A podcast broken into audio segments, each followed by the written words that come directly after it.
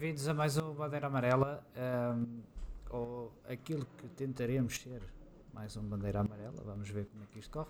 Por exemplo, nós estamos a ver o Diogo, não é que seja mal. Diogo, tudo bem? E bem, tudo bem, João? Eu não te vejo a ti, eu acho que está a ser dos melhores episódios de sempre só por Sim, isso. Mas as pessoas só me veem a mim, que é, o, é a parte. Então já estragaste tudo. O que tem de bom é Ah, que não, não, quem está a ouvir em podcast, Muito pequenino. Já lá, também não Agora importa. já está. Eh, Um, quem- quem- ao menos quem nos ouve em podcast vai dar no mesmo, Sim, não lhe faz vai- diferença vai- nenhuma. vai dar mais ou menos eh, mau, igual. Eh, eu pedi até se a quem nos está a ouvir agora em direto que confirmasse que está tudo bem com o som que nos conseguem ouvir aos dois bem, se não se importam. Pronto, é isto, a magia do direto.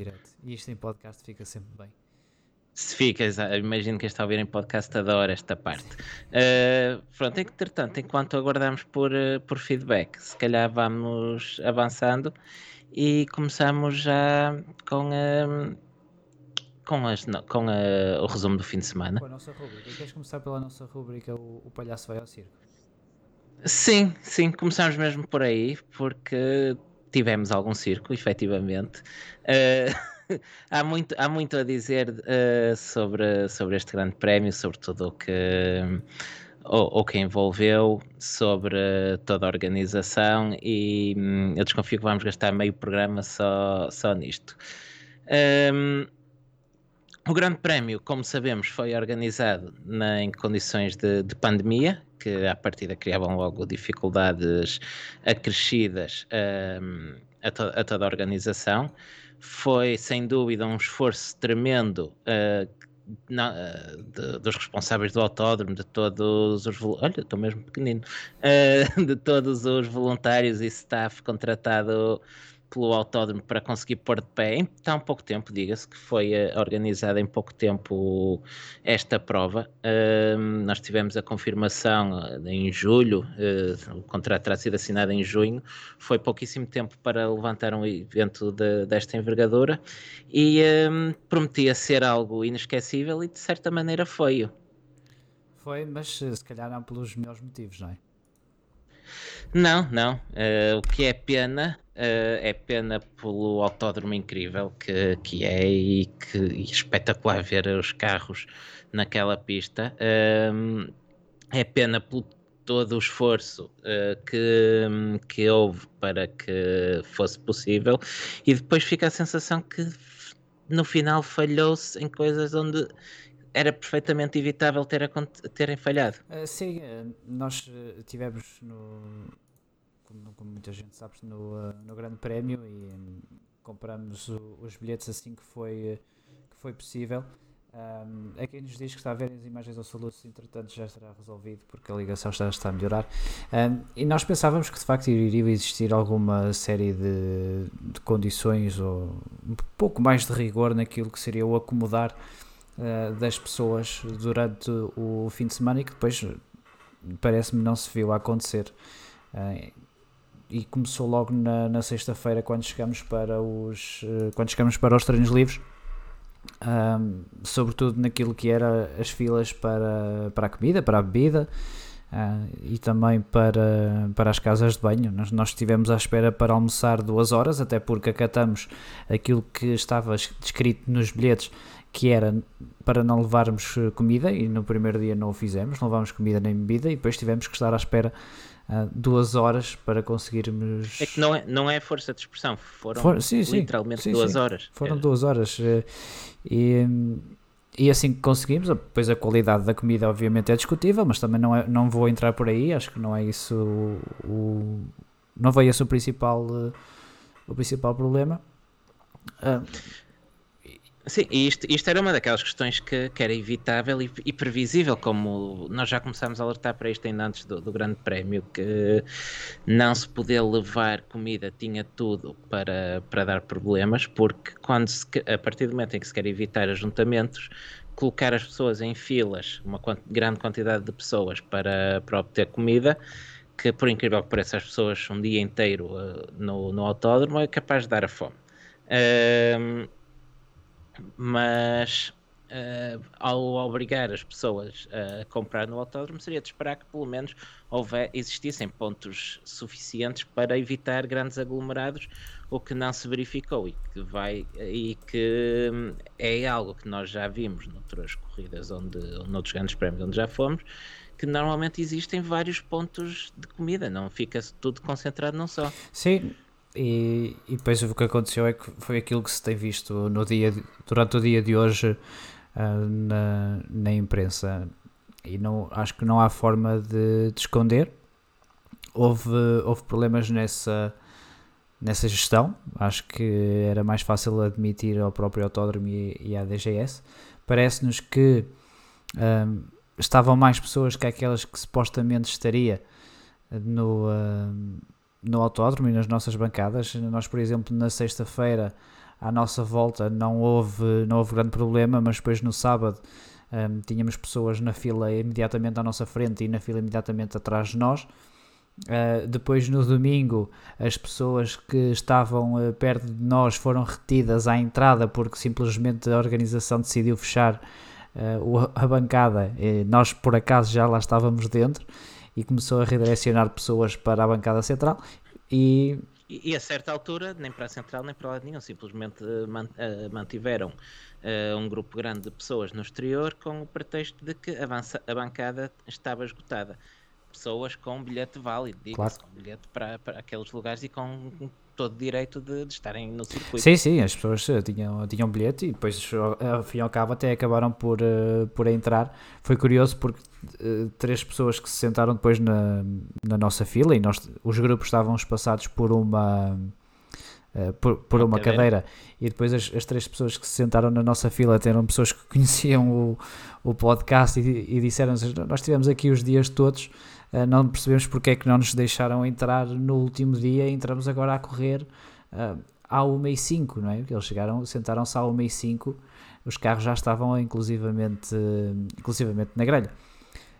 E depois há um. Uh, diz, Diogo, diz. Sim, só, só respondendo aqui ao Nuno Faria que pergunta se a questão da comida faz parte das regras de contrato para receber o grande prémio é decisão do autódromo. É decisão do autódromo porque noutros grandes prémios é possível entrar com comida e nós já o fizemos sem qualquer problema. Sim, eu acredito que tenha sido decisão do, do autódromo também, pelo menos quando foi a Spa não me disseram rigorosamente nada sobre, Sim, sobre no Mónaco também não, em Barcelona nos testes hum. também não, por isso. Por isso eu acredito, acredito que foi uma decisão do, do autódromo Uh, nós falámos sobre isso com o Autódromo e eles disseram-nos que teria sido uma, uma imposição, uma regra imposta. Agora não nos disseram por quem.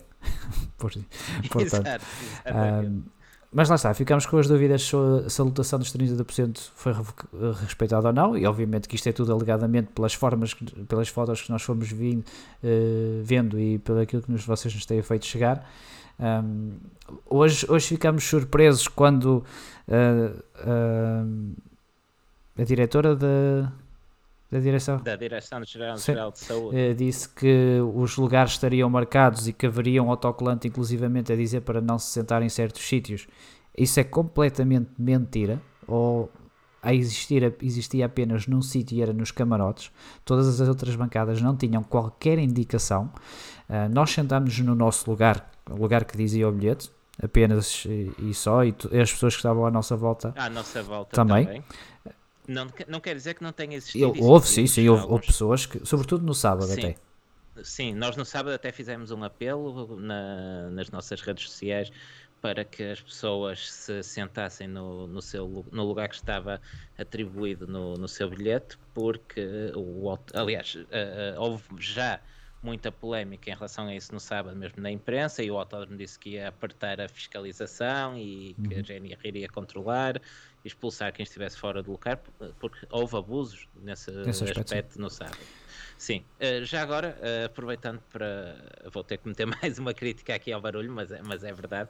Uh, houve pessoas que vieram, que tentaram ir para os lugares de cima porque foram colocados nos lugares mais abaixo, onde a visão era bastante prejudicada. E embora não concorde com, com mudança de lugar pelas razões que vivemos, A verdade é que também compreendo a frustração de quem pagou o mesmo que os outros e, chega ao circuito e tem lugares muito piores sem ter tido qualquer possibilidade de, de escolher.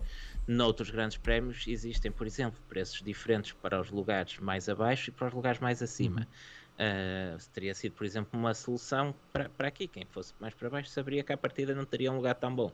Agora, pagar o mesmo e ficar com lugares piores, eu também ficava chateado. Sim, também. Depois houve também a questão, e agora que falas na, naquilo que nós poderíamos ver dos sítios onde estávamos. Um, ficou também a questão do, dos ecrãs gigantes. Nós tínhamos um, um ecrã gigante para toda a bancada Portimão.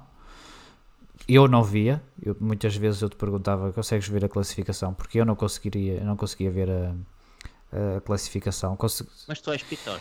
Sim, mas é, isso é verdade. Conseguia ver o, o que é que se estava a passar, mas a classificação não, não fazia a mínima ideia e na qualificação isso foi sobretudo importante, ou era importante ver esse, o, que, o que se estava a passar no ecrã. Na corrida tu consegues acompanhar, uh, nem que des uma olhada no live timing e tudo isso consegues acompanhar. Uh, portanto, uh, a rubrica O Palhaço Vai ao Circo, sinceramente gostava de que estivesse numa onda um bocadinho mais positiva a, rubrica, mas tenho dificuldades em fazê-lo, obviamente que feliz por termos tido cá um grande prémio de, de Fórmula 1 que já não tínhamos há imenso tempo. é um, um, momento importante também para o automobilismo português. Não é, curiosamente, o mais importante deste ano, mas é um, é um dos momentos importantes do, do automobilismo uh, portu português. E espero que nada de muito mal advenha do que aconteceu no Grande Prémio de, de Portugal e eu tenho a facilidade, por exemplo, de, de, me conseguir isolar agora durante 10, 15 dias, o que seja, e continuar a trabalhar, mas nem toda a gente uh, o poderá fazer, obviamente.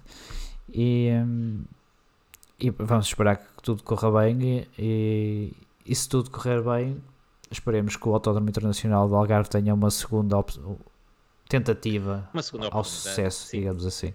Reparem, nós não, durante o fim de semana não acordamos na sexta ou no sábado e resolvemos que de repente íamos criticar e deitar tudo abaixo.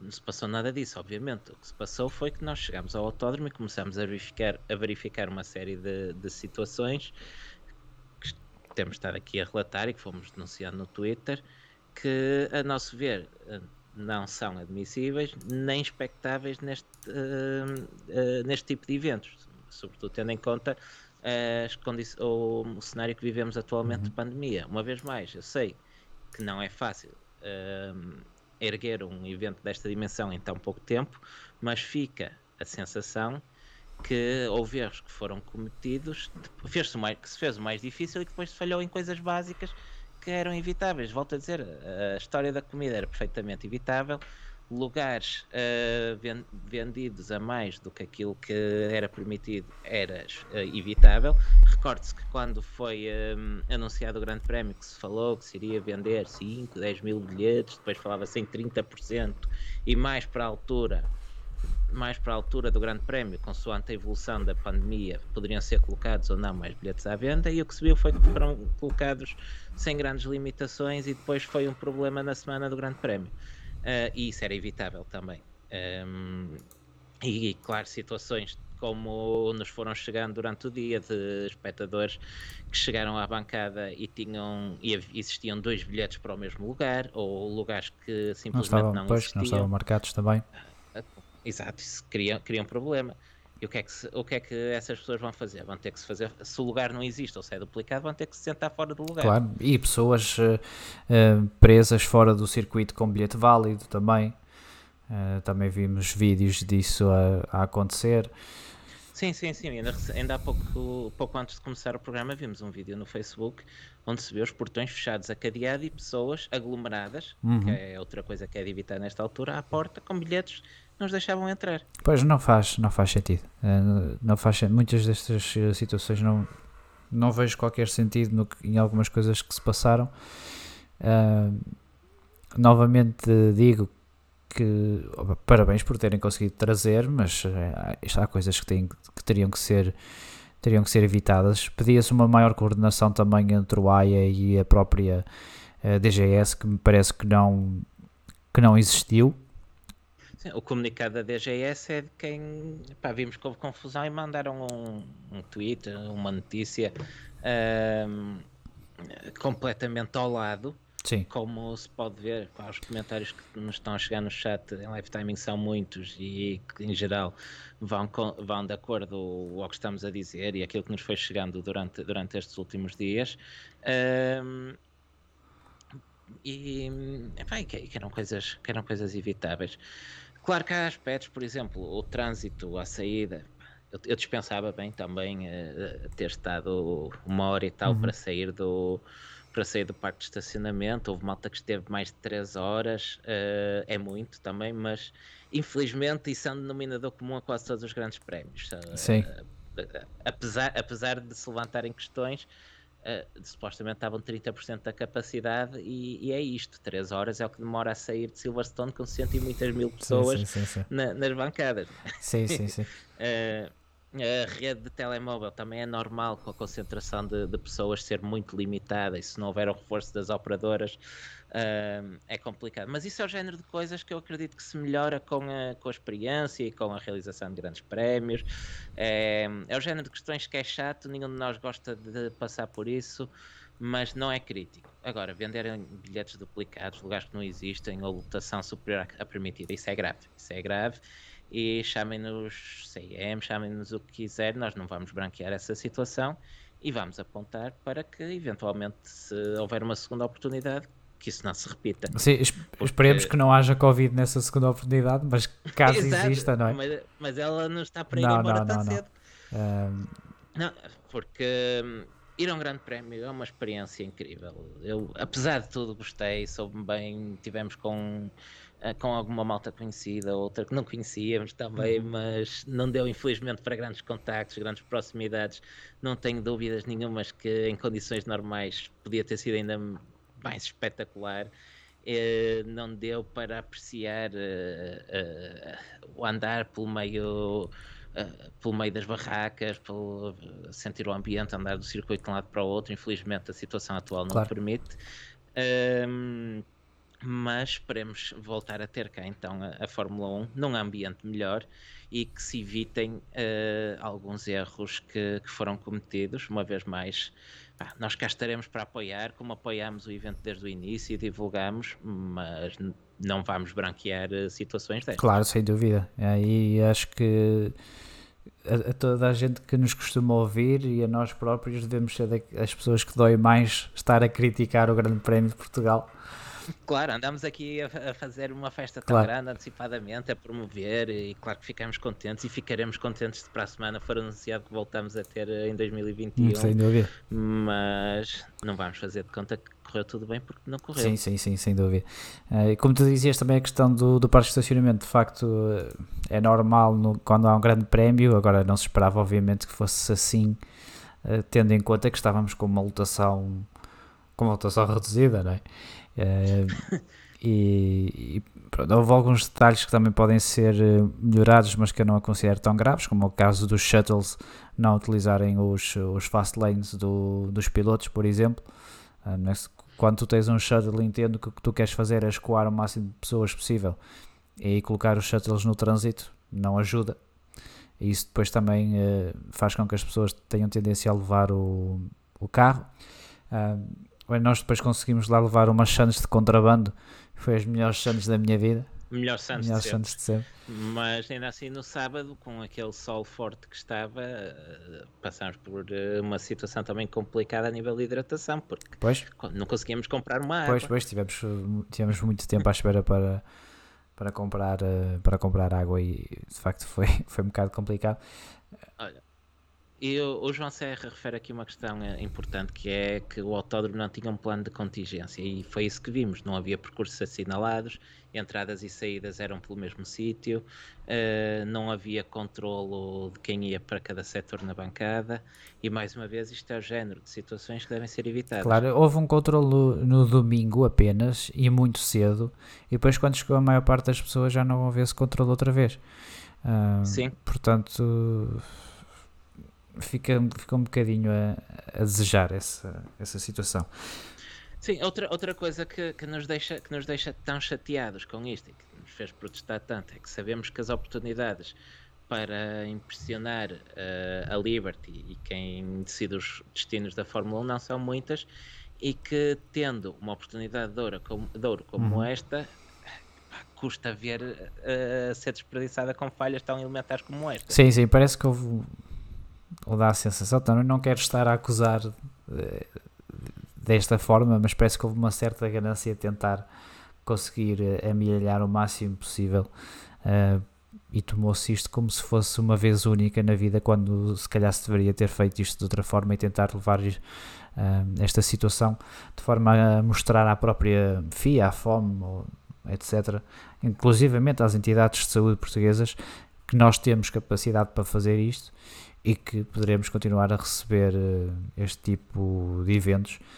E agora resta saber aquilo que vai ser feito também para o MotoGP e se será o MotoGP a pagar a fatura, o que pode acontecer. Sim, uh, por, ex por, exemplo, eu não tinha bilhete ainda para o, para o MotoGP, estava a considerar ir lá abaixo ver, ver a corrida, mas não me sinto seguro neste momento em ir e vou evitar hum. a deslocação. Se houver público, não, vou, vou ver pela televisão porque não vou arriscar passar pelo, pelo mesmo duas e vezes. E também não sei como é que será a questão das European Le Mans Series, que saiu este fim de semana. vi há pouco um post do Filipe Albuquerque que dizia que era sem público. Que era sem público.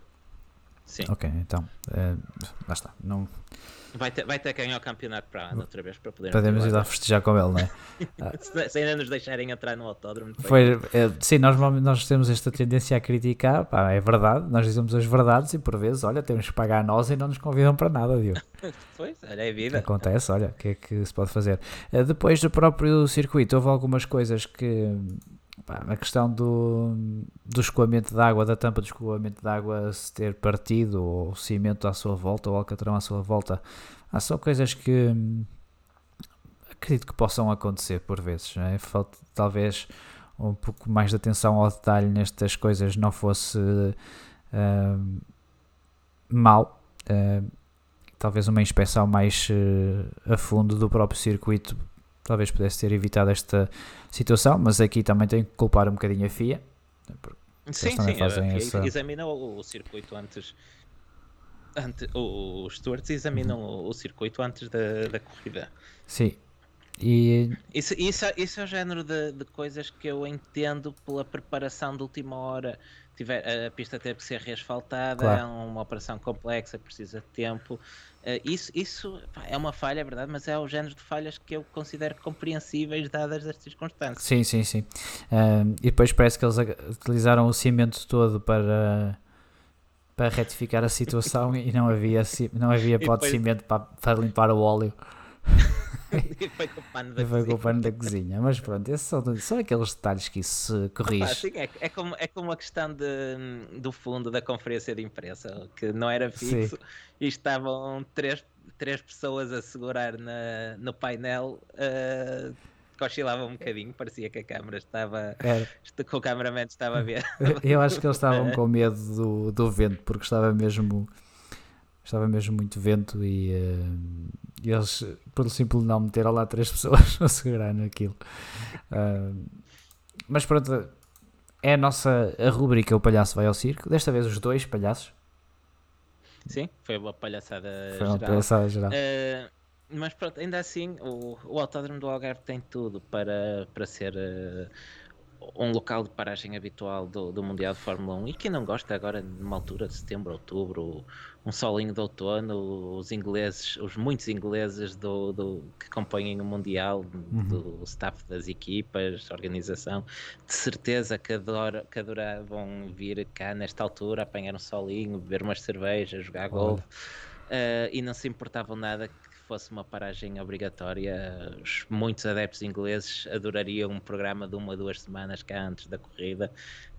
Um, esperemos que se corrijam estes erros para, para que isto possa ser eh, uma paragem habitual. Sim, porque como se viu, o traçado é incrível. O traçado do autódromo. Alô? Sim? Estás-me a ouvir, Diogo? Agora estou. O traçado do autódromo é incrível. É, é de facto. Sem dúvida uma coisa de, do outro mundo. Acho que é exatamente este tipo de autódromos e circuitos que a Fórmula 1 precisa e que nos tem dado tantos uh, telecódromos que, que levas com um circuito destes e é uma lufada de ar fresco para toda a gente. Um, Sim, hoje, hoje li uh, um certo de uma declaração do, do arquiteto que desenhou, que desenhou o autódromo numa entrevista a um podcast brasileiro, não sei qual foi, vi, vi citado que dizia que basicamente desenhou o autódromo tentando fazer tudo ao contrário daquilo que se faz no estilo códromos. Pronto, parece uma receita, Tá feito. Uh, uma receita simples. Desde que funcione, está bom, né? E aparentemente funciona, aparentemente funciona. Vamos avançar, eu. Vamos avançar. Uh, Deixa-me só dar, a, a terminar esta, fase esta parte com uma nota positiva. Uh, é, é preciso aprender este, deste tipo de coisas e esperemos que o autódromo o possa fazer. Uh, esperemos que as pessoas também, e houve excessos, que percebam que não pode haver excessos nesta altura. Numa outra ocasião, ok, tinha passado. Agora é difícil isto deixar passar. Uh, esperemos que, que, tudo corra bem. Uh, estava toda a gente de máscara e isso foi bom de ver. Sim, um, o, havia algumas imagens na televisão, na televisão e em alguma imprensa pessoas sem máscara, pá, mas de certeza que foram imagens quase escolhidas a dedo. Claro que Sim, no meio de que tenham sido fotografias que as pessoas tiraram a máscara para a fotografia. Porque, Porque... Vi, vi uma de grupo, por exemplo, em que claramente acho que foi isso que aconteceu. Sim, sim. Aquilo que vimos, seja nas filas, seja nas bancadas, mesmo quando estava tudo sentado nas, nas bancadas, o uso generalizado de máscara. E, não, e, isso pode ter havido um ou outro, pá, sempre alguém que não respeita as regras, uh, mas dizer que o público andava sem máscara é, é falso. Uh, a, gran, a, larga maioria, arrisco a dizer mais de 99% do público, uhum. usou máscara constantemente. Inclusivamente nos acessos até às portas do, do circuito. Sim, ah, sim, sim. Mesmo do parque de estacionamento até sim. ao circuito, a maior parte das pessoas já seguia de máscara posta e assim se mantinha. Sim. Tiravam Por isso... a máscara para comer, obviamente, que ainda é complicado claro, comer e claro, de máscara claro. posta. ainda. Mas de uma maneira geral, o comportamento em, em relação às máscaras foi muito positivo. Sim, por isso vamos esperar que, te, que tudo corra bem, obviamente que é a única coisa que se pode fazer neste momento, que se aprendam com os erros é, e que possamos voltar a ter este, este circuito incrível no, no calendário de Fórmula 1 e que corra melhor de uma próxima vez caso isso venha a acontecer. E se não vier a acontecer, uh, o autódromo certamente que vai, vai receber, uh, continuar a receber outras provas de destaque, como é por exemplo o European Le Mans Series uh, e outras por aí fora. Super, o Mundial de Superbikes. Mundial Superbikes também. agora sim, Diogo, avançamos para a bilheteira. Pronto, ainda não é agora que se vai falar do, traçado, do traçado em si, é só mais à frente. Acho que pode ser só mais à frente na corrida, não? Está bem, está bem. É só para saber como é que, como é que Sim, vamos, vamos já para a bilheteira do circo. Um, houve a confirmação de que Stroll uh, falhou o grande prémio de, de Serra da Estrela Alemã porque acusou positivo ao Covid-19. Um, ao que parece, o procedimento todo que ele fez foi o correto e aquilo que era indicado pela FIA, mas ali um bocadinho uma, uma má gestão da comunicação por parte má gestão de comunicação da, da, da Racing Point. Point. Uh, mas, e obviamente que depois uh, a imprensa britânica que gosta tanto do Stroll e da Racing Point aproveitou uh, para atacar ao máximo. mas acho que acho que não há grande história nesta, nesta situação, ou melhor, a história que, que há para informar é que a Racing Point deveria ter feito a comunicação de uma melhor forma. e este barulho que ouvem por Sim. trás é o Diogo a tentar abrir uma garrafa. É fantástico. exato, exato. Uh, relativamente a esta história uh, e fazendo um bocadinho a contextualização da coisa, Stroll um, ehm, acusou, uh, fez o teste na quinta-feira antes de aceder à bolha no paddock e o teste deu negativo. No sábado, um, ehm, ora, estão aqui a dizer outra vez para eu subir o meu volume e tu baixares ou, ou tu baixares o teu.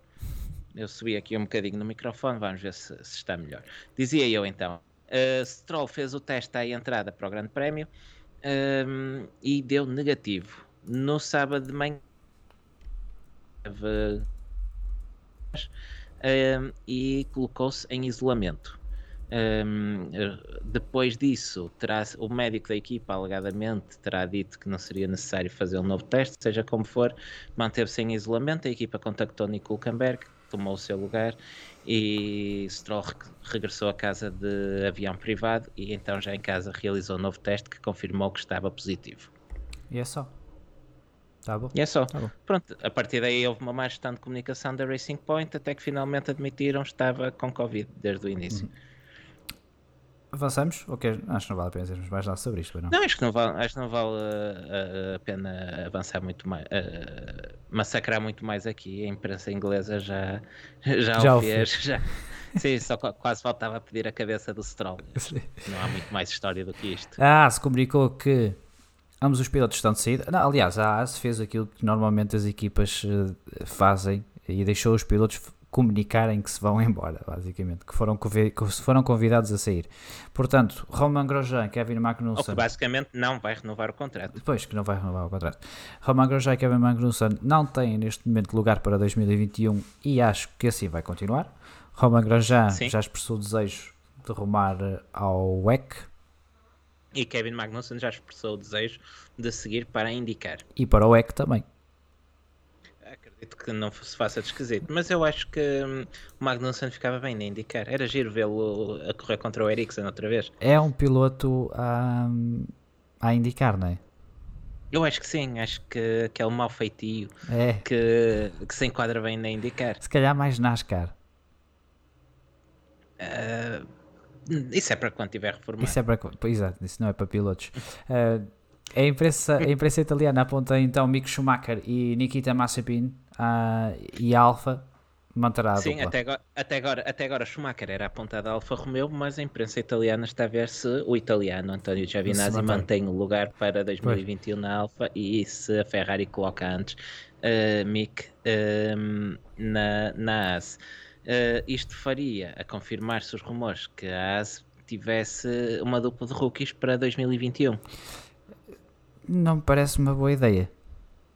Também acho que não. Aliás, tem sido muito conservadora nos pilotos sempre. Uh, Grosjean, por exemplo, uh, diz-se que hum, uma das principais razões para ter mantido o seu lugar tanto tempo uh, era precisamente pelo feedback e pela capacidade técnica muito boa que, que tem e que ajudava a equipa a desenvolver o carro. Aliás, é Grosjean que resolve o problema dos updates falhados da ASO ano passado e que diz que o carro funcionava melhor com a, a versão inicial. Sim, é, exato, é exatamente isso que, que tu estás a dizer. Um, portanto, eu arriscaria que eventualmente a AS possa escolher entre Nico Hulkenberg e Sérgio Pérez, dependendo de qual deles for para a Red Bull. Sim, porque é verdade, é verdade. Aproveito já para fazer a ponte, porque parece cada vez mais que o lugar do segundo Red Bull em 2021 será para um piloto de fora da estrutura Red Bull. Sim, sim. O que já não acontecia desde Mark Webber. Mark Webber, Mark Webber foi o último. Precisamente. Um, sim, diga-se só houve dois até hoje: David Coulter e Mark Webber. Sim, uh, eu acho que faz sentido. Uh, acho que a Red Bull precisa até para aliviar um bocadinho o seu, o seu programa uh, de jovens pilotos. É? Porque está uma, até aqui foi uma, uma autêntica panela de pressão e, uh, e, não, tem corrido, não tem corrido muito bem. Uh, Max Verstappen, obviamente, é um talento enorme, mas não é propriamente produto das escolas da Red Bull. A Red Bull é que foi buscar a Fórmula 3 na altura, salvo erro. Um, Sim ou, ou, fez o último ano de Fórmula 3 com, já com os cores da Red Bull, mas não é propriamente alguém que eles pegaram desde o karting, como fizeram, por exemplo, com o Alexander Albon, que depois deixaram e depois foram buscar outra vez. Mas é, é um bocadinho por aí. Parece que com isto a Fiat, a Fiat poderá sair também da, da Fórmula 1 e resta saber para onde poderá ir Albon, porque foi, foi dado um ultimato, não é? Sim, sim, estava, nós estávamos a ouvir no, no início da corrida, no circuito, ouvíamos os comentadores da, da Sky que estavam a referir que teria sido dado um ultimato pela Red Bull ao Alexander Albon que tinha duas corridas em Portimão e em Imola para terminar em quarto lugar sob pena de ser despedido. Eu fiquei, eu fiquei só com, com, uma com uma dúvida. Se eles estavam a dizer que ele tinha que ficar em quarto nas duas corridas ou se tinha que fazer um quarto lugar em pelo menos uma delas. Eu acredito que seja em pelo menos uma delas, porque senão. Então, senão já estava feito. Senão já está feito, já, já está decidido. É... Mas, seja, mas eu acho que não há quarto lugar que, que o salve neste momento. É, pois eu também acho, acho difícil. Mas vamos ver o que, que poderá acontecer eh, até lá. Mas fico curioso porque depois, se Alban sai, é preciso, é preciso alguém para fazer companhia ao Pierre Gasly, não é? Eu acho que Albon também só sairá porque, como dizes, uh, há o risco neste momento de Albon ser despromovido não só à AlphaTauri, mas completamente para fora da Fórmula 1. Um, ehm, e isso aconteceria na eventualidade de Tsunoda ser promovido no próximo ano. O que a acontecer seria uh, estar, estaria relacionado também com o acordo ou o eventual acordo da Red Bull para comprar a propriedade intelectual dos motores Honda para 2022. Por isso há muitos se's aqui. Uhum. Com isto, ficamos também a saber que a AlphaTauri em princípio vai anunciar os seus pilotos até à Turquia. Ah, Deixa-me só voltar atrás numa questão do, do Romain Grosjean, uma vez já que não hum. tem contrato com ninguém, ele começou a pôr a boca no trombone ah, e já veio dizer que a AS tem um problema de sobreaquecimento na, na suspensão na traseira, suspensão traseira. E, e como tal o, o, faz com que o carro eh, tenha alterações de, de altura em relação ao chão, o que lhes causa problemas aerodinâmicos. E portanto agora Sim, já toda a gente variações aerodinâmicas é, é, é, é bastante, grande. é bastante. Sim, isso explica porque é que eles às vezes são competitivos nos treinos livres e depois em corrida afundam-se completamente. Uh, sim, sim, sim, sim, é verdade. Um, e, e, é bom sabermos estas coisas, por isso para mim era ficarem já todos os pilotos sem contrato, só para matar a minha curiosidade naquilo que vai mal dentro das equipas assim fazer uma. limpar tudo assim de uma vez. Ou pelo menos um de cada. Só para sabermos. Por exemplo, o Fettel, o Fettel podia mandar umas bocas cá para fora. Não, mas, uh, mas não, mas ele não é, mas ele não é disso. Não é disso. Não é, não faz o feitio dele. Uh, eu aproveito, já que falámos de Vettel, o Francisco Vettel colocou uma questão de o Vettel não era júnior da Sauber Pedro Correia já respondeu a dizer que o Vettel começou a ser piloto Red Bull em 98, ainda nos karts, e ele realmente faz a estreia pela BMW Sauber porque ele estava como piloto de reserva enquanto aguardava uma vaga para, uh, para ascender à Toro Rosso na altura. Com o acidente de Kubica no Canadá 2007, uh, Vettel é chamado a substituir Kubica por uma corrida no Grande Prémio seguinte, daí ter feito a estreia com a Sauber.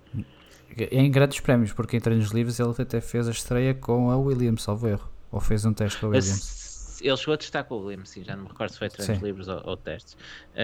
Um, ele, como diz aqui ainda Pedro Correia, que ele foi piloto de testes e reserva da Sauber BMW em 2006 por via BMW, por isso provavelmente a ligação à Williams viria daí uhum, também. Sim.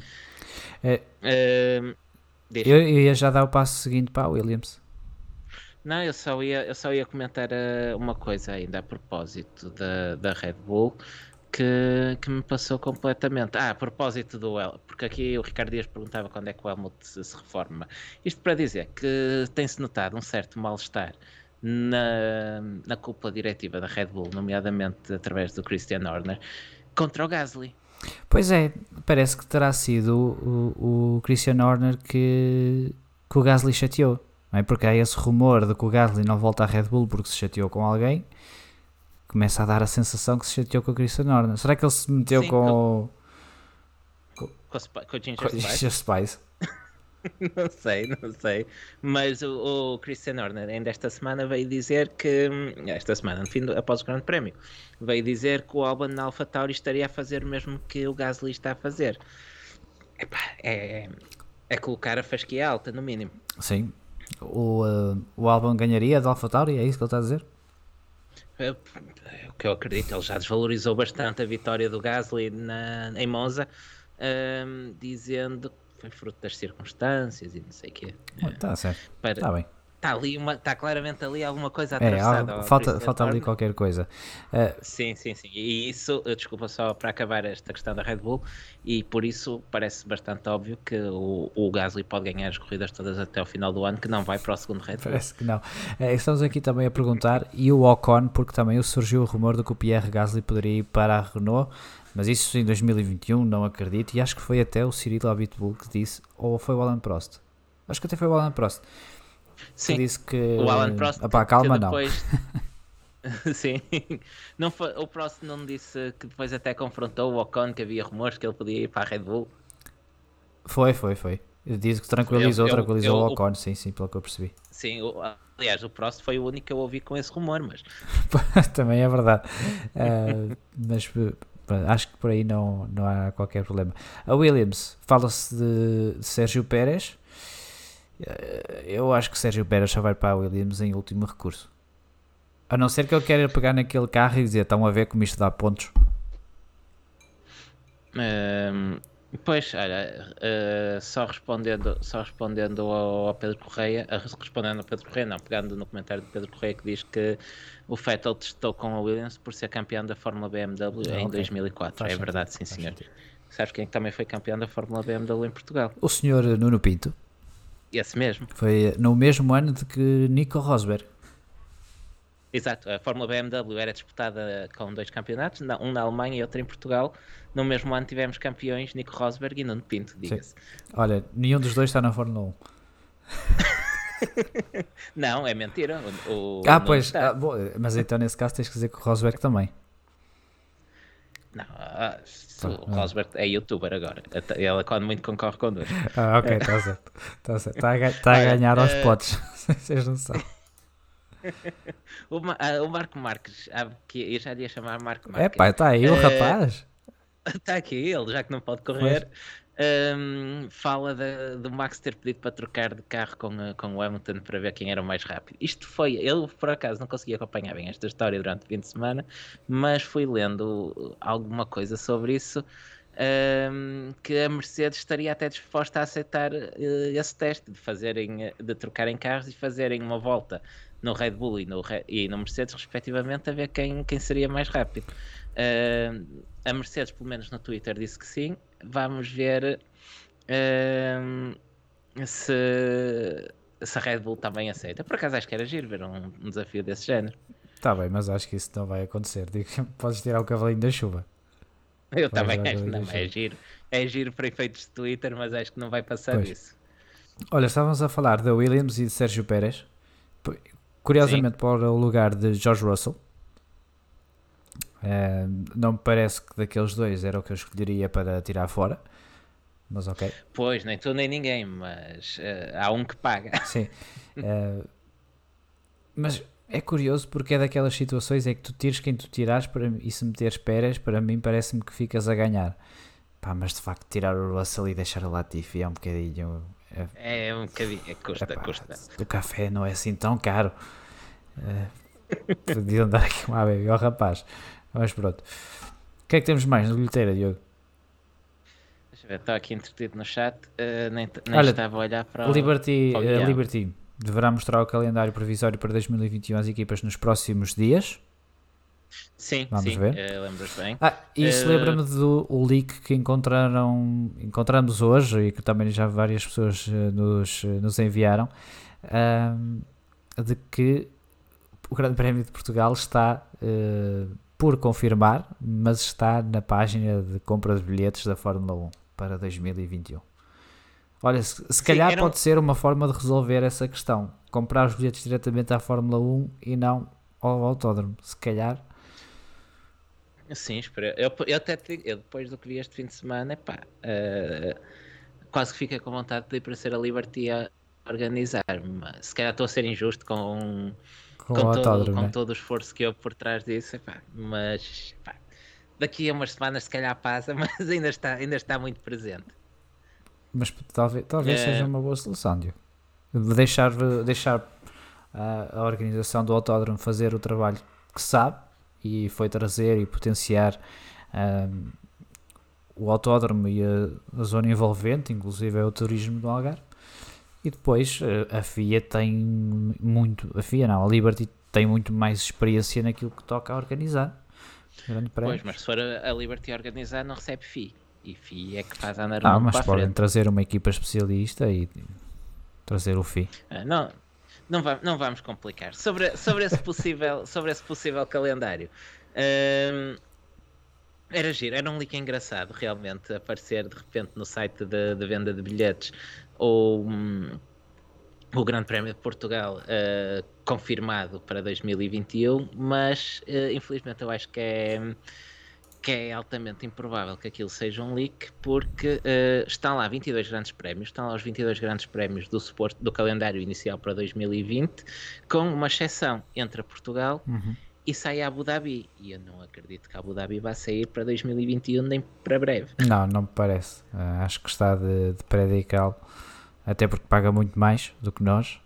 Para ser, para ser o, o grande prémio de fecho. Sim, e, e para além disso, uh, vão construir um circuito completamente de raiz para.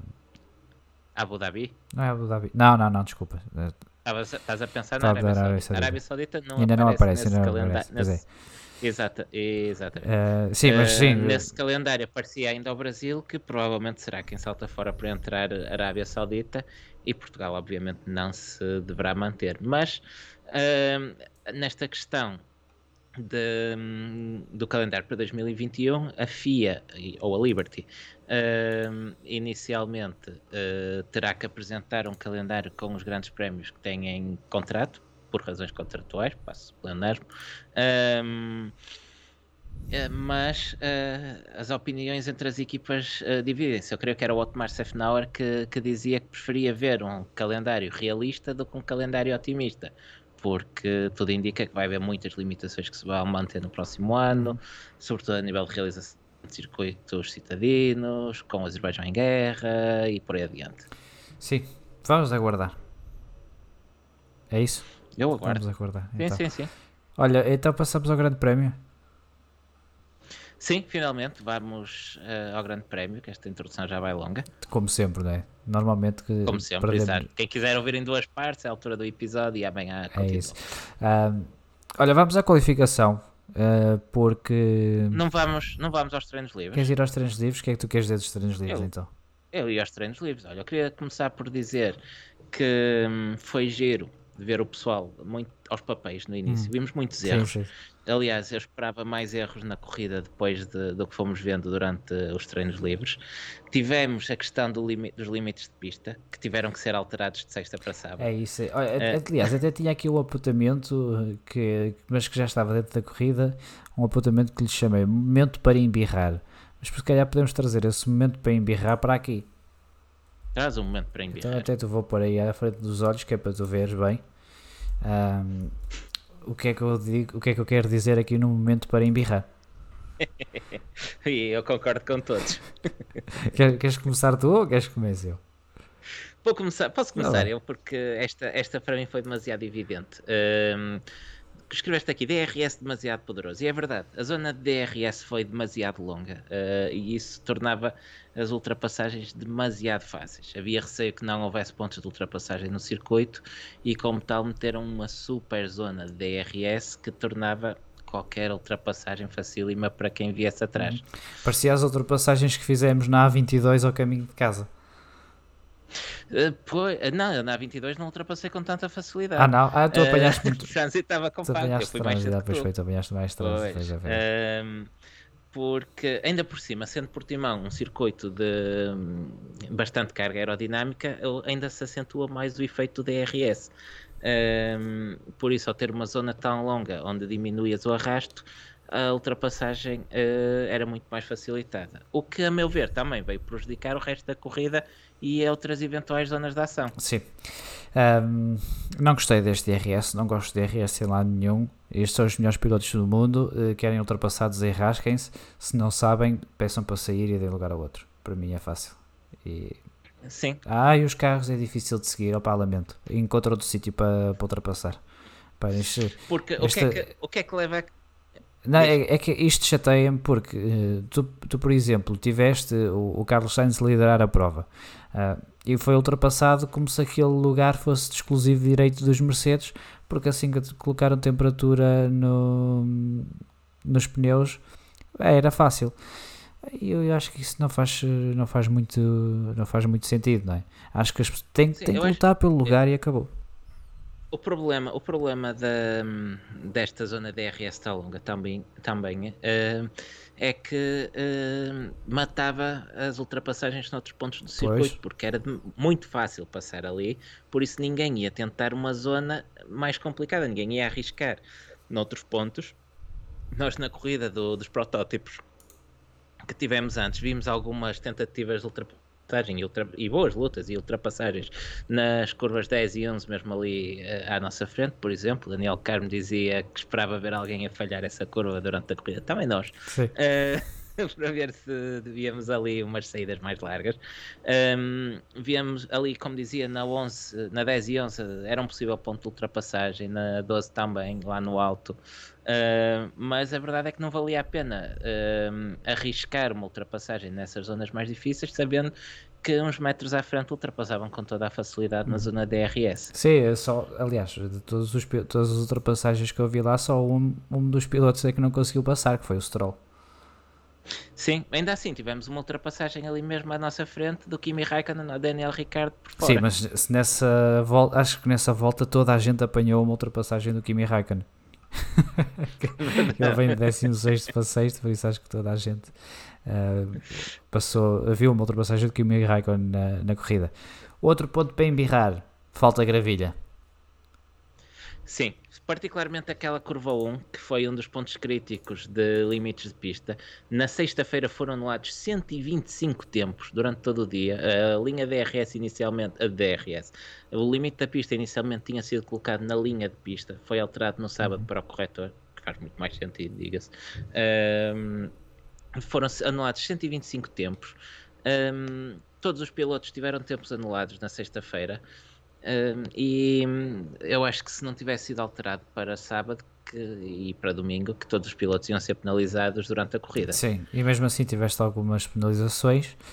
Uh, pá, acho que se queres, queres forçar os limites, os limites de pista, tens que colocar ali alguma coisa que os faça perder a aderência, porque senão. Uma, uma faixa de um metro de relva era tão simples como isto.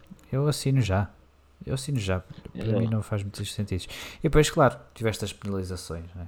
Uh, claro. E as penalizações aqui, até já me estou a referir, por exemplo, ao caso de, do Lance Stroll, que foi penalizado pela colisão com, com o Norris. Ok, tudo bem, a culpa é do rapaz. Pá, incidente de corrida, não sei qual é o problema. Não se pode, não se pode fazer corridas hoje em dia na Fórmula 1. Uh, o Max Verstappen manda o, o Pérez para fora de prova, não se passa nada, não percebo, não percebo esta. Não estás a antecipar, não estás Estou a antecipar, vamos, vamos para a qualificação. Olha, não, ah, falta, só, falta só os pneus também dos treinos livres para dois, falta 2021. e falta o toque entre o Max e o Stroll. Uh, sim, era treinos livres e o Stroll treinou para aquilo que ia fazer na corrida. Exatamente. Uh, a, a, direção de corrida e ambos os pilotos uh, está, estavam todos de acordo e nós também estamos de acordo. Foi basicamente uma estupidez. Foi um erro, um erro dividido por ambos.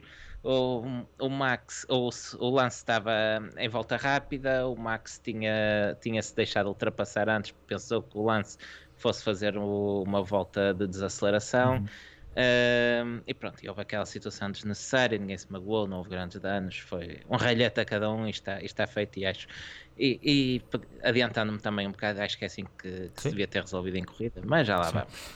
Uh, os pneus. E pneus? Sim, eu sinceramente depois não consegui acompanhar muito bem a, a situação dos novos, dos novos pneus, também acho que não passou muito feedback. Uh, sei que houve alguns pilotos a queixarem-se de vibrações, se não estou em erro. Isso é novo. não sei se a Pirelli estava a tentar introduzir pneus quadrados. Já faltou não mais. Não sei se era essa uh, o objetivo da Pirelli. Olha, mas, mas a minha crítica para, para o fim de semana com, para a Pirelli vai com a escolha do, dos jogos de pneus que foram completamente ao lado. É, foram foram tão ao lado que o pneu mais rápido nem sequer funcionou. Não, os macios. Uh, houve uma altura em que parecia que eram os duros que eram para esquecer, que não conseguiam Era. pôr temperatura nos pneus. Durante a corrida acabámos por ver uh, na fase final que eram os macios que não funcionavam e que os carros eram mais rápidos de duros do que de, de macios. Sim, sim, sim. Uh, e se calhar isto até nos podemos levar para, para a qualificação. O que é que achas, Diogo? Vamos para a qualificação. Para a qualificação. Tivemos, por exemplo, o George Russell uh, a qualificar-se 14 e a passar assim ao Q2 e a qualificar-se à frente de Sebastian Vettel, que se qualificou em 15. Sim, Vettel partilhou a linha com a Kimi Räikkönen, a, a dupla da Ferrari de 2018 a reencontrar-se. E não é a primeira vez que o fazem, eh, na grelha talvez seja, mas têm tido lutas uh, várias vezes este, o, o Vettel e o Kimi Raikkonen ao longo da, uh, da época. Um, e depois foi quando se começou a perceber que, que, se calhar o pneu médio seria mais rápido para qualificar. Eu, se não estou em erro, foi o, o Albon que, que fez, foi o primeiro piloto a fazer volta de médio. Uh, mas gostei da tática da Mercedes que, que obviamente se terão apercebido que o médio era o pneu para que iria qualificar melhor e o que fazem é colocá-lo mesmo só na segunda tentativa de, do Q3 e evitar a resposta assim da, da Red Bull. Foi, foi mesmo a esconder o jogo até à última. Uhum. Um, a Q3 que teve um final emocionante com trocas de posição entre, entre Hamilton e, e Bottas. Uh, Hamilton faz o tempo mais rápido, Bottas responde e consegue bater Hamilton e Hamilton volta a bater novamente mesmo ao cair do pano. Sim, eu já não lembro quem é que foi que disse, já poderíamos declarar o Bottas o campeão dos treinos livres de 2020. É verdade, é verdade, Bottas vence as três, vence, é o mais rápido das três sessões de treinos livres uma vez mais, é o mais rápido no Q2, é o mais rápido até à última no Q3 e no final vem o Hamilton e, e na hora da verdade traz a pole. Com licença, é para mim. É para mim. Exato. É, mas foi curioso, por exemplo, eu estou aqui a ver a, a tabela classificativa. O Valtteri Bottas na, na qualificação fez 17 voltas. O Hamilton fez 21. Um, houve claramente uma diferença estratégica tanto do Hamilton como do Bottas na abordagem à, à última volta da Q3. Tanto que o Hamilton uh, não fez setor roxo em nenhum deles em nenhum dos três. Sim, um, ele, eu penso que ele até faz amarelo no terceiro fa setor. É, faz amarelo até no, no terceiro setor e mesmo assim consegue fazer a, a volta mais rápida. Uh, e Bottas abordou isto de outra forma, não sei se foi por escolha própria ou acredito que tenha sido escolha entre ele e os eh, engenheiros. Sim, acho que a própria Mercedes, uh, lá está, nós durante o fim de semana tivemos alguma dificuldade em ir acompanhando os comentários todos, mas daquilo que, que entendi, a Mercedes decidiu dividir a estratégia entre os pilotos e acho que o Bottas optou uhum. pela, pela estratégia de ir só por uma tentativa. E isto resultou em nova pole position do, do Lewis Hamilton. Uh, destaco também aqui o Charles Leclerc num quarto lugar, uh, muito interessante. Parece que o, o carro, as novas atualizações da Ferrari estão a funcionar. Agora resta saber se as atualizações só estão no dele, se, só, se, se também para onde. Ferrari jura a pé juntos que os carros são iguais. Sim. Ambos os carros tiveram a, as atualizações.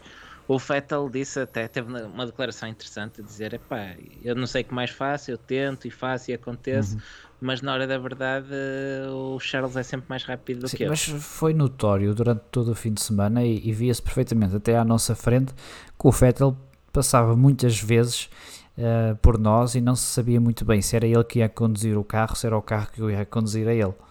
Uh, porque aquilo Sim, era uma batalha. Alguns... ali na, naquela, naquela zona do carrossel da 10, 11, 12 um, vê-se o SF1000 claramente a querer lutar muito com, uh, com os pilotos, uh, sobretudo o, o SF1000 número 5 do é, Vettel. Parece que tem um, um equilíbrio um bocadinho uh, diferente, ou pode ser até não se adequa às, à forma como o Vettel gosta de, de conduzir e depois parece um, ainda pior.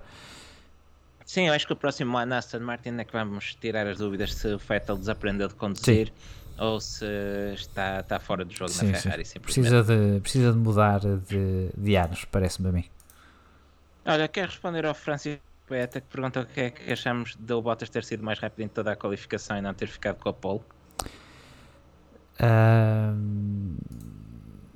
não tenho nada a dizer.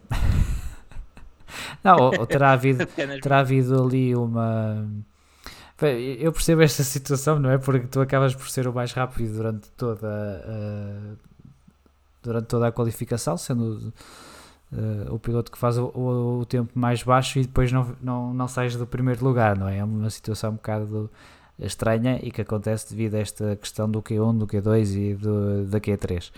Uh, e acontece sobretudo agora porque os carros não podem mudar de modo de motor, não é? Sabíamos que antes as equipas guardavam sempre um bocadinho extra para o Q3 e isso agora não é possível. E, portanto, os pilotos estão um bocadinho mais sujeitos àquilo que são as condições de pista na, na altura em que estão a fazer a sua volta. É? Se vens uma rajada de vento, se a, a, pista baixa de temperatura, isso vai ter agora mais influência no tempo da Q3 do que aquilo que, que tinha antes, porque tinhas mais modo de motor. E é uma situação Olha, já curiosa. Viste, já viste que não ganhamos nada com o fim dos modos de motor? Não, mas estávamos à espera.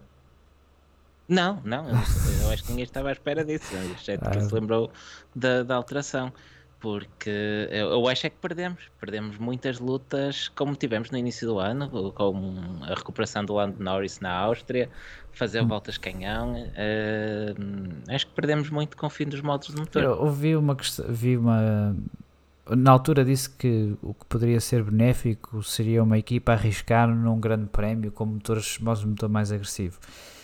Mas claramente acho que isso não, não tem acontecido. Uh, não sei não. se poderá ter sido porque as equipas ainda não uh, tiveram tempo de estudar como fazê-lo, porque foi uma, uma medida introduzida à meio da época. E se calhar, se tiverem mais tempo, mais dados, conseguem fazê-lo. Uh, mas para já não tem acontecido e acho que as equipas estão a tentar poupar material para não arrebentar nada e não serem penalizadas depois com 5 lugares na grelha, que será bastante pior, digo eu, nesta altura para, para todos eles, sobretudo com a luta que tens no meio do, do pelotão. Sim. Uh, sim. Ninguém quer ceder um, um, milímetro nesta, nesta altura do campeonato. Gostei desse sim, foi, foi conciso. Não, foi um sim de quem estava a passar os olhos pelo Twitter. Olha, uh, vamos para a corrida, que isto já vai assim para, para, para, o comprido. Uh, a corrida foi novamente vencida por Lewis Hamilton, que bateu agora o recorde de Michael Schumacher, é o piloto de Fórmula 1 com mais vitórias uh, da história do, do, desporto, com 92. Uma prova que começou com um ataque de Carlos Sainz à, à liderança do, do Grande Prémio de Portugal, fruto Sim. De, ao facto de ter saído de, de macios, enquanto que os carros à sua frente saíam de médios. Mas, vamos começar por Hamilton, Diogo. Uh, sim, é, mas apenas para dizer que uh, a propósito da, uh, dessa, dessa liderança de, de, Carlos Sainz, havia alguém que nos perguntava no, no início se tam, as bancadas onde nós estávamos também ficaram em êxtase quando o Sainz passa na frente na primeira volta, e sim, toda sim. a gente ficou surpreendido, o que é isto?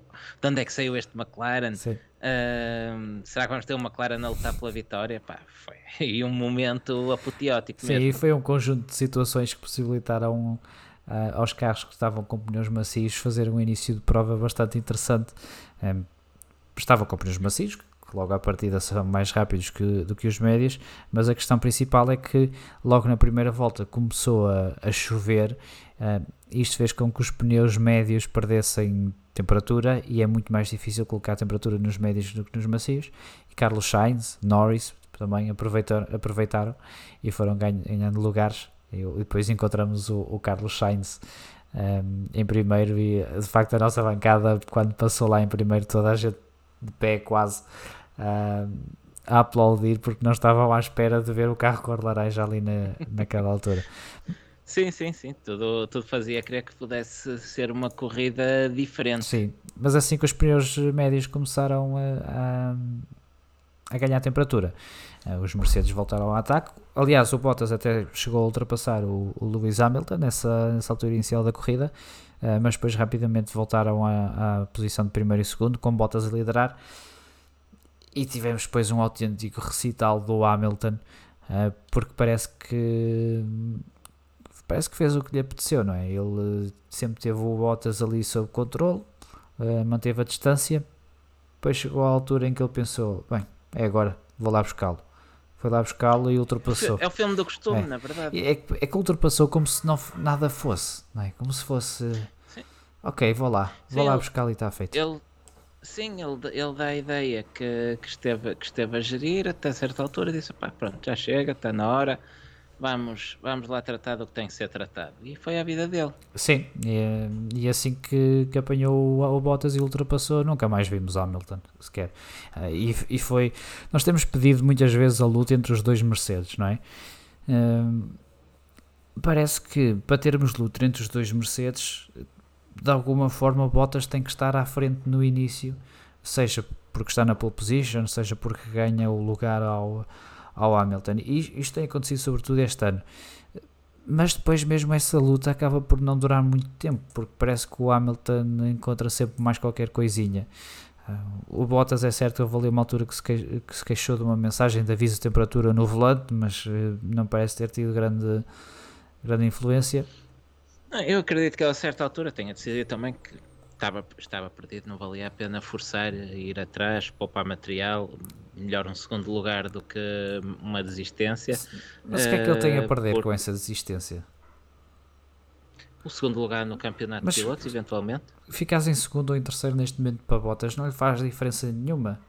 Ah, ele está no melhor carro do, do pelotão e tem, sabe que para ganhar corridas tem que ir buscar Lewis Hamilton, tem que se agarrar ali.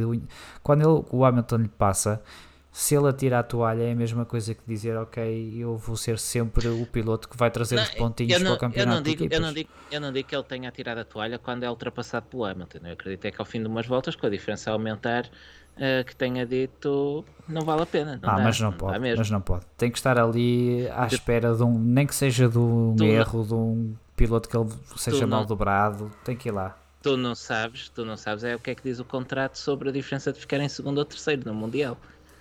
Ah, muito bem, mas ele já renovou, ele já renovou para 2021. Não é isso, eu falo em questões monetárias mesmo, prémio. Ah, acho, acho que não se tem que preocupar com isso, Bottas, nesta altura. Acho que não deve ter problemas financeiros. Um, não. Se calhar ficou, ficou pode ter poupado material à espera de um eventual safety car que não apareceu. Não gosto de nenhuma dessas desculpas. Não gosto de nenhuma dessas desculpas. Já, olha, uma, uma pergunta para, para a audiência que eu não fui confirmar antes. Uh, já tinha havido alguma corrida sem safety car? Durante esta época? Esta época, é, sim. Olha que. Ah, pá, é provável que sim.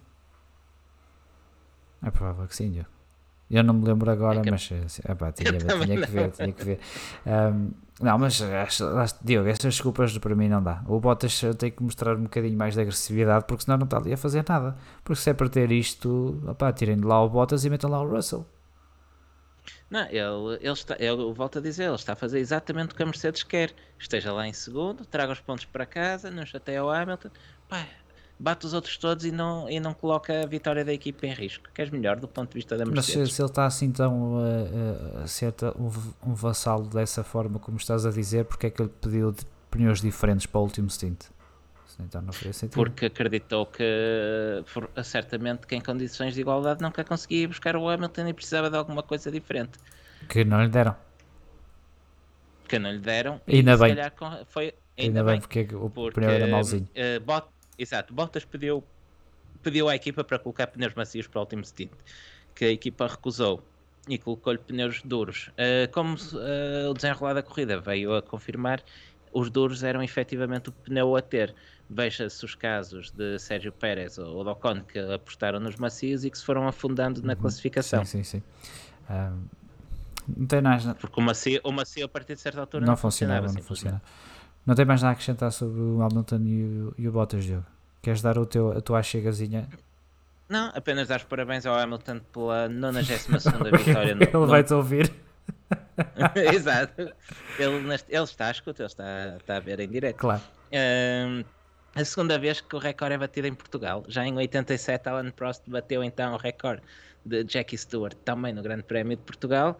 Um, e voltamos a tê-lo agora em 2020. Então quem é que achas que será o próximo a bater o recorde?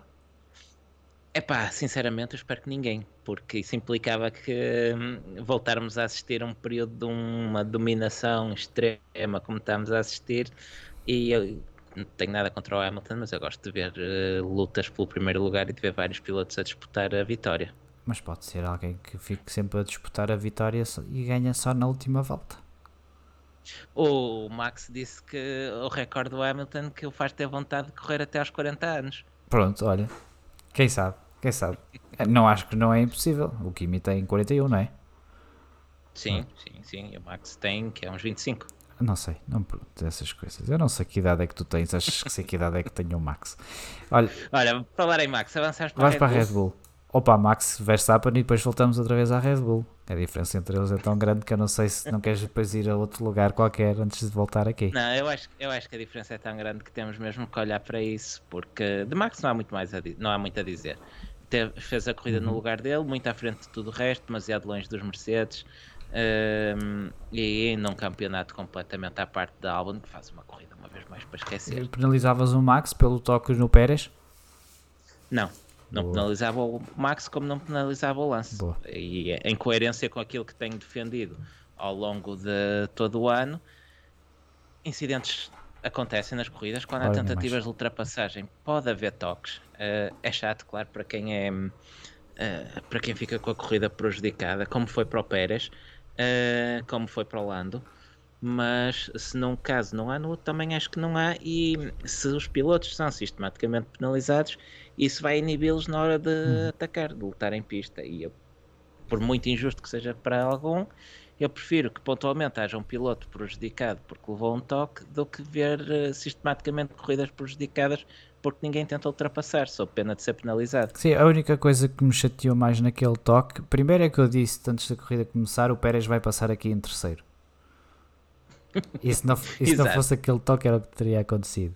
E parece-me que poderíamos ter tido luta entre o Pérez e o Max Verstappen até ao final. Se calhar por isso. Se calhar o, o Max sabia e deu, deu lá chega. Toque, oh, exatamente, calma. o Max chega subtilmente. Olha, já ficas aqui. Calma lá, calma lá. Uh, mas ias falar do Albon, não ias? Ia falar do Albon. Albon que acaba fora dos pontos, em 12 lugar, uh, muito atrás de Pierre Gasly, é inevitável falar em Gasly uma vez mais, que recorde-se, não está, parece, mas não está no Red Bull, está no AlphaTauri.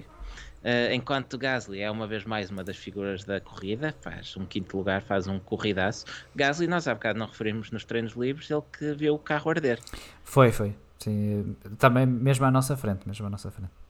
Sim, ainda assim, ele uh, recuperou a corrida, recuperou, recuperou a equipa, acho que trouxe um chassi novo para sábado. Sim, acho que não foi ele que o eh, construiu, não. Sim, acho que ele não teve. Se fosse o Fettel, eventualmente poderia ter passado a noite a bater a chapa na Ferrari.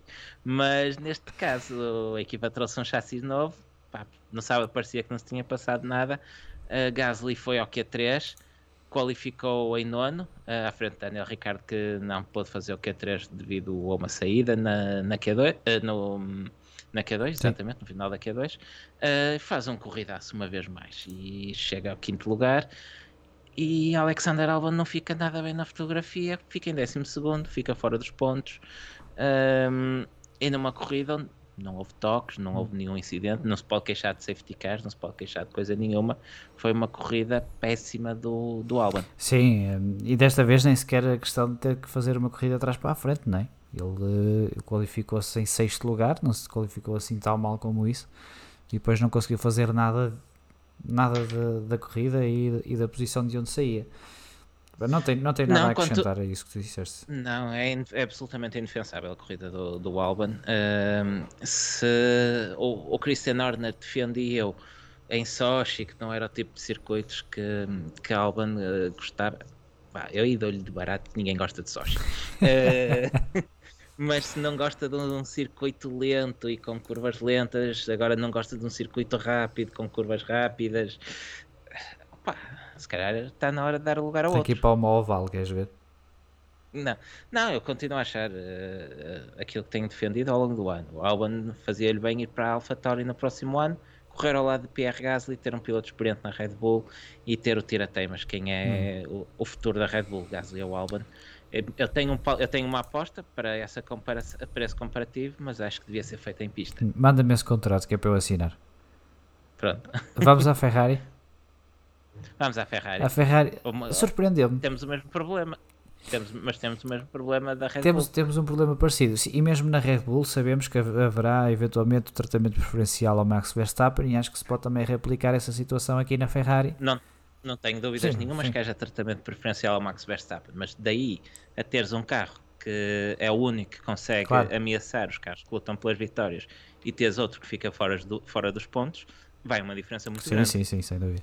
Uh, e aqui na, na Ferrari parece que passa o mesmo. É o Leclerc terminou em quarto lugar, o Sebastian Vettel em décimo.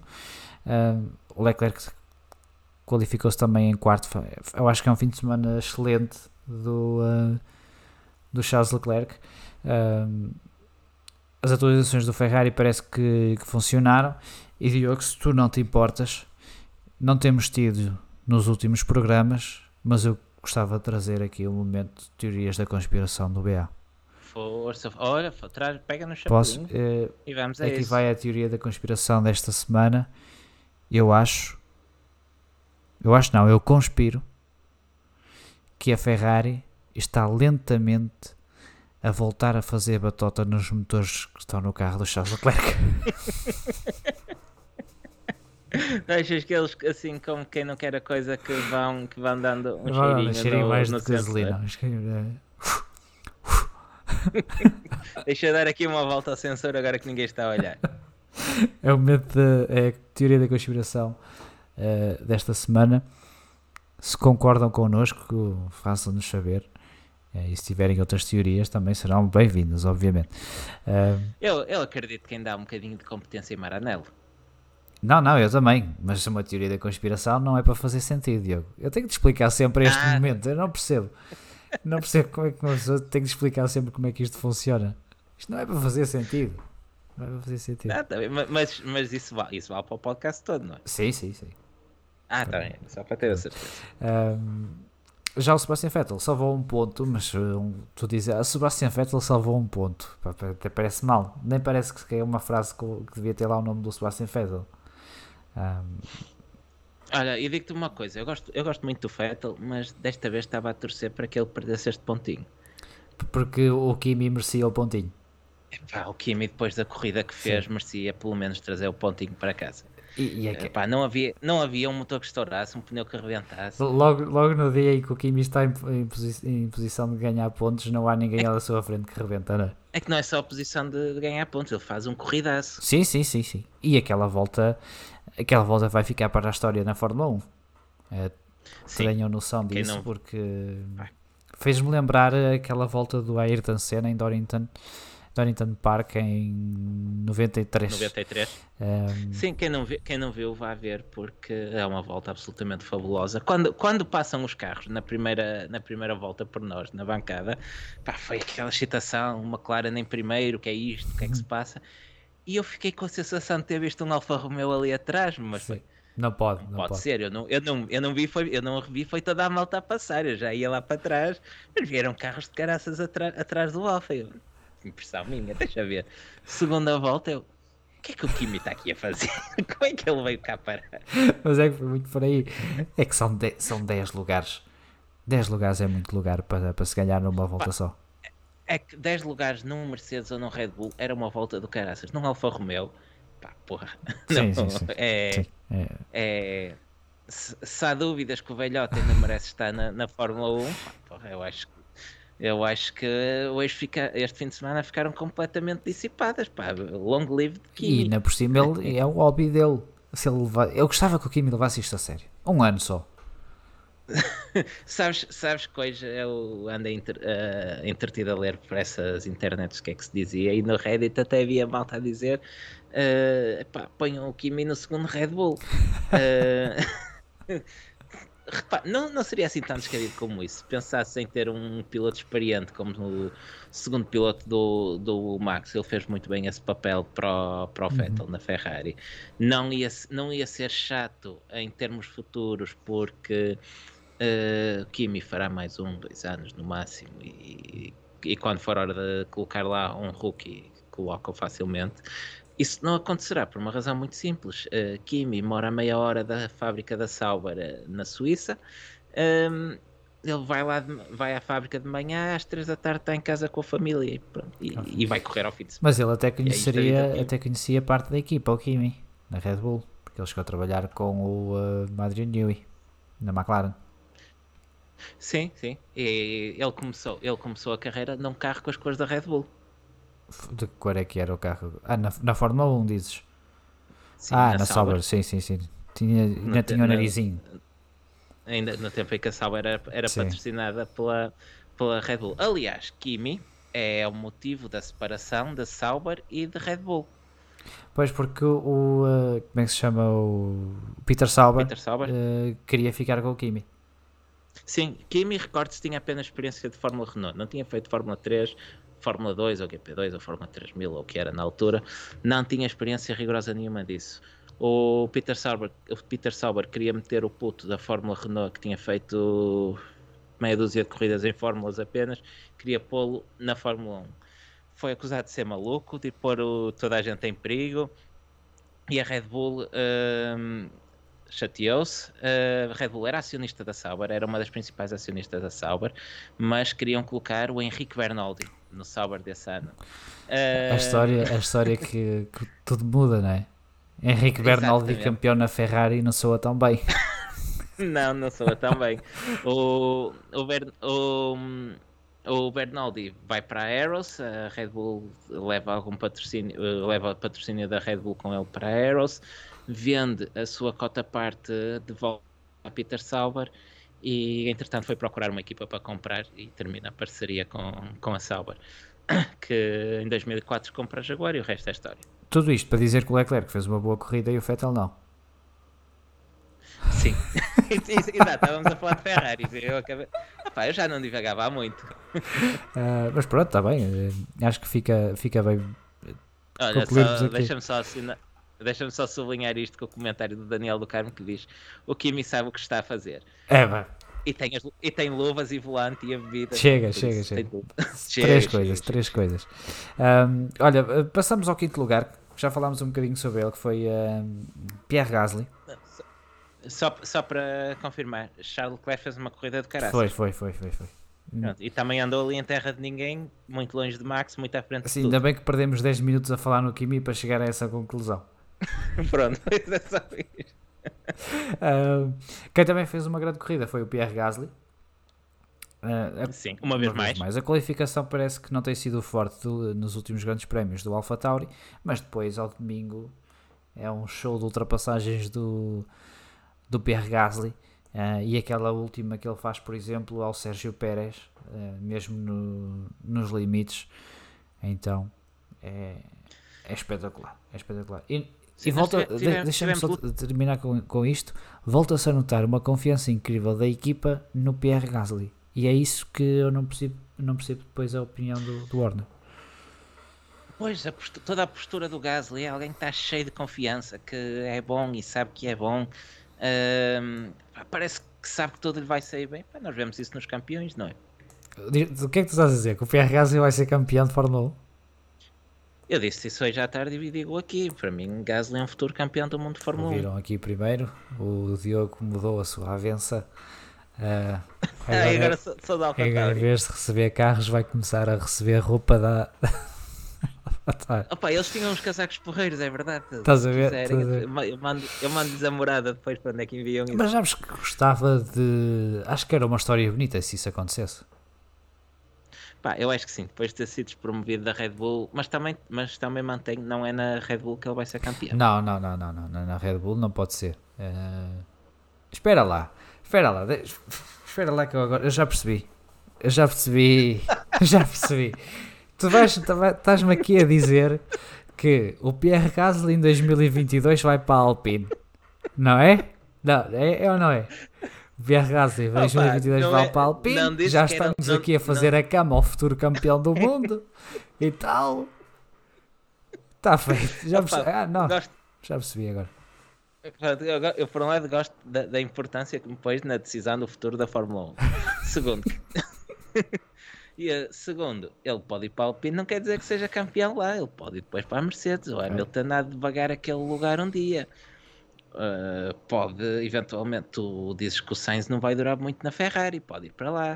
Okay. Há muita coisa, há muita coisa. O Vettel não há de correr para sempre. Uh, vai ficar um lugar livre na Aston Martin, se calhar em 3, 4 anos. Sim, sim, sim. Deu-me só esta luz de, de, de, tudo isto. De, a palavra avença fez um, um, certo clique, ligou várias coisas. Um, e, e apercebi-me do, do, teu intuito de, em dizeres que o Pierre Gasly vai ser campeão do mundo. Ok, tudo bem. Mas ainda, ainda falando do Gasly, e hum, Francisco Beta está aqui, está aqui a, a chamar um, atenção para um, para um ponto interessante, que Gasly deu uma volta de avanço ao Kvyat, à semelhança daquilo que o Verstappen fez com Albon. Sim. Um, o que se passa na AlphaTauri neste momento é muito parecido ao que assistimos na Red Bull. Sim, Sim, sim, sim, é verdade. E o Albon não fez isto ao que Fiat o ano passado. Ainda que, ok, o Não. era rookie o ano passado, não é? Sim, o, o Albon, aliás, o Kvyat até estava à frente de Albon no campeonato quando o Albon vai Sim, para a sim, Red sim. Bull, se bem te Sim, quando trocaram. eh, sim, tens razão. Ahm, mais alguma coisa? Ah, o, o, Não, o não. Fiat teve, teve uma corrida péssima, não é? E isso notou-se o, o Pierre Gasly ter dado uma, uma volta de avanço. Ahm, há, há outra coisa que eu também reparei na corrida do, do Gasly, ele quando ultrapassa o, o Sérgio Pérez eh, tem uma comunicação com, com a box e a box lhe diz eh, cuidado com o Sainz. E ele parece pensou, epá, o que ela saber do Sainz meu, mas achas que me Ele- interessa o Sainz a esta hora Ele olha para a frente, não é para trás. e eh, passa o Pérez e ainda diz eh, pode ser por fora essa, a comunicação essa foi eh, foi muito boa de, de se ouvir Não, corridão do Pierre Gasly nada a apontar nada a apontar vamos ao Carlos Sainz Vamos ao Carlos Sainz. fez eh, sexto lugar no Grande Prémio de Portugal. Um, ele que ainda deu ali uns breves eh, flashbacks eh, dos tempos áureos da, da McLaren quando vimos o, o papai em primeiro. Um, Doutor, posso, posso só fazer aqui eh, uma interrupção porque havia um comentário que gostei Diz. muito do D2 D2YGN, pronto, que diz Cyril vende motores Renault a troco do Pierre. Que dizes? Cyril vendo olha, Bull. Vende motores Renault à Red Bull a troco do Pierre. Eu assinava já. Pronto, era só, era só uh, um pequeno à parte que queria fazer. Voltemos à McLaren. A- à McLaren. Um, não, o Sainz fez uma, uma excelente corrida, voltou a- subiu até à primeira posição, depois eventualmente acabou por cair para, para sexto. Uh, é uma boa prova, considero uma boa prova do Carlos Sainz, mas dá-me assim uma certa vontade de ver Daniel Ricciardo na McLaren. Eu fico uma vez mais com a sensação que o, que o Sainz tirou tudo o que podia do, do McLaren e já é a segunda corrida que ele lidera este ano. Pois é, pois é, pois é. Mas e a vontade de ver lá o Ricciardo, não queres? É muita, é muita. Mas eh, eu acho que o McLaren e o Renault devem estar em níveis muito semelhantes e o Ricardo faz a diferença neste momento. Uh, Lando Norris, acho que não há muito a dizer sobre a corrida do Lando Norris, né? ele depois acabou por ser prejudicado pelo, pelo com o Sim. No- Norris pareceu, pareceu estar um, um furo abaixo do, do Sainz neste grande prémio e a corrida dele acaba com o toque do Stroll. Não sei se terá ficado com danos, mas provavelmente sim, porque desde aí foi sempre a afundar-se. Em sétimo lugar, quem é que tivemos em sétimo lugar, Diogo? Em sétimo lugar, esteve nem mais, nem Sérgio, menos. Sérgio do Pérez, Sérgio já, Pérez. fal- já fomos falando um bocadinho do, Sérgio Pérez. Sim, é outra, das, é outra das grandes corridas. Fica um certo amargo de boca porque fica a sensação que poderíamos ter visto Pérez a lutar pelo pódio com Max Verstappen. Ainda assim, é mais uma grande corrida do, do mexicano que provavelmente não fica mais à frente devido a uma escolha errada de pneus na, na última Sim, ele paragem. perde dois lugares uh, para Pierre Gasly e para Carlos Sainz nos momentos finais da corrida. A Racing Point optar pelos pneus macios, que parece que claramente foram uma, má escolha. Um, Sim, aqueles macios só funcionaram no início, eh, como dizia o Francisco Beeta, funcionaram praticamente só com Gasly Sim, por um período longo sim. de tempo. uh, Gasly que faz o stint de 28 voltas com, com os pneus macios, diga-se. É o mais longo da corrida. eu só gostaria de, de ter visto Pérez a tentar eventualmente atacar o lugar do, do Max Verstappen, porque fiquei com a sensação que ele poderia fazê-lo. Obviamente que se depois a Racing Point coloca os pneus macios no último stint, que ele não iria ter hipótese. Uh, mas acho que de igual para igual no que toca a pneus, acho que poderíamos ter tido ali luta. Pronto, Não aconteceu. Uma próxima, talvez em Imola. Imola po- pode ser um circuito mais ou menos parecido a nível de exigência. Por isso, quem sabe. Ainda na Racing Point, eh, podemos já falar um bocadinho de Lance Stroll, que teve um. Lance Stroll desde o pódio ainda não acabou nenhuma corrida. Não, não. Uh, uh, bocado, quando, quando estava a falar do Sainz, estava-me a lembrar disso também, que, que Sainz tem tido algumas corridas para esquecer e com problemas, desde aquele pódio de, de Monza, e Stroll estava num registro semelhante. Falhou um grande prémio por Covid, um porque levou com o Leclerc em cima, uhum. outro o pneu rebentou. o pneu rebentado e desta vez acaba por desistir por danos na sequência do Sim. acidente com o Lando Sim, Norris. este, uh, como já, já dissemos, ok, a culpa é dele, agora a penalização era, parece-me escusado, incidente de corrida. Um, Sim, uh, Stroll depois ainda é um dos dois pilotos, juntamente com Daniel Kvyat, que, hum, que é penalizado por ceder os limites de pista, os limites é de pista demasiadas vezes. Uh, acho que, que, no geral o balanço é negativo da corrida de, de Stroll. Uh, o, o incidente, embora eu considere um incidente de corrida se calhar ele foi um bocado otimista também, uh, sim, poderia sim, ter sim, sido mais dúvida. conservador na, na, abordagem e, hum, pronto, e acaba por ser, no geral, uma má corrida de Stroll, em minha opinião. Para terminarmos a Racing Point, o Nico Hulkenberg também lá estava, mas foi só ver. Andou, tirou fotos com o pessoal na sexta-feira. Pois foi, pois foi. Quem estava lá na sexta-feira na nossa bancada conseguiu tirar algumas fotos com o, um, o Nico Hulkenberg sempre com o cabelo impecável. É verdade, pá. Mas é, é, é, tipo é aquela questão, aquela velha questão do eu, por exemplo, não tenho problemas de dinheiro nem de cabelo, porque não tenho nenhum dos dois. Percebes? É o que se aprende, é o que se aprende. É, sim. O Ocon. O Ocon ficou à frente do Daniel Richard, o Ocon em oitavo e Daniel Richard em nono. Hoje posso dizer que o Ocon fez uma boa corrida ou não vai? Fez, fez uma, ou corrida, é fez uma corrida razoável. Fez uma corrida razoável, o Ocon. Ocon faz um stint do caraças de 53 voltas de pneu médio. Boa.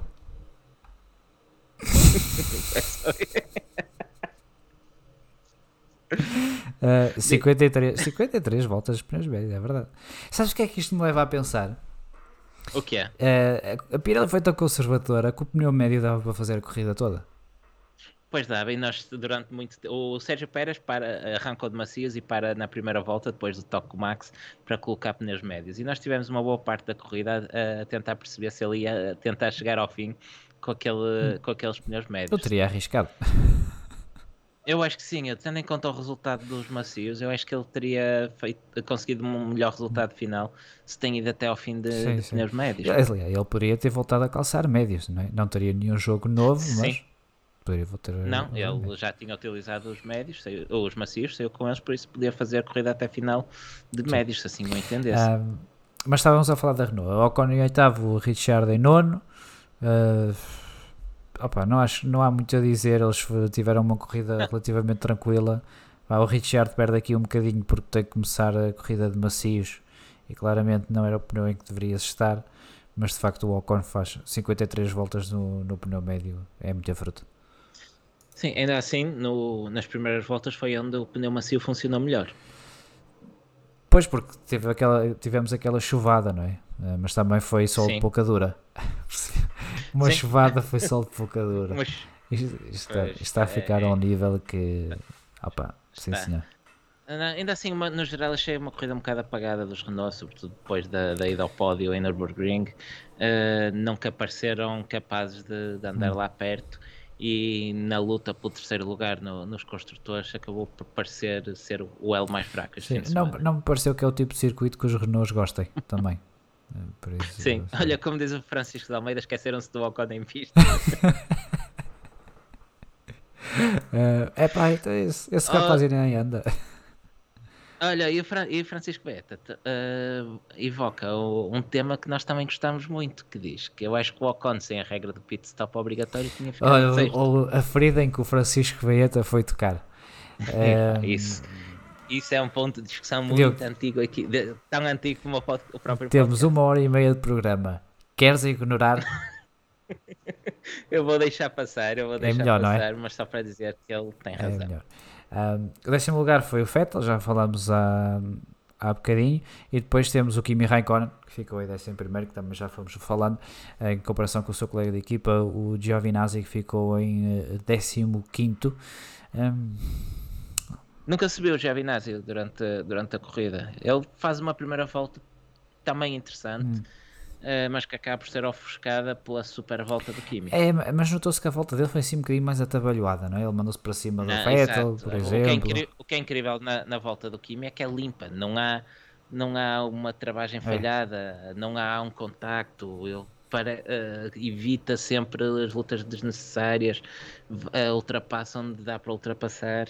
Uh, o Giovinazzi é um pouco mais ali o toque Vettel, há uma travagem bloqueada que imagino que não tenha deixado, não uhum. tenha dado saúde àqueles pneus médios. Uh, ultra, fez muitas ultrapassagens, mas acaba por ser um bocado inconsequente. Sim. Então que o Kimi tenha tirado grandes frutos também, também disso, mas, é verdade. Sim, mas uh, a eficácia foi completamente diferente. Sim. Agora, aqui o, o Giovinazzi volta-me a entrar naquele ciclo que ele fez o ano passado, que é parece que começa a estar acima do Kimi e de repente tem uma corrida em que o Kimi lhe dá uma autêntica tarefa.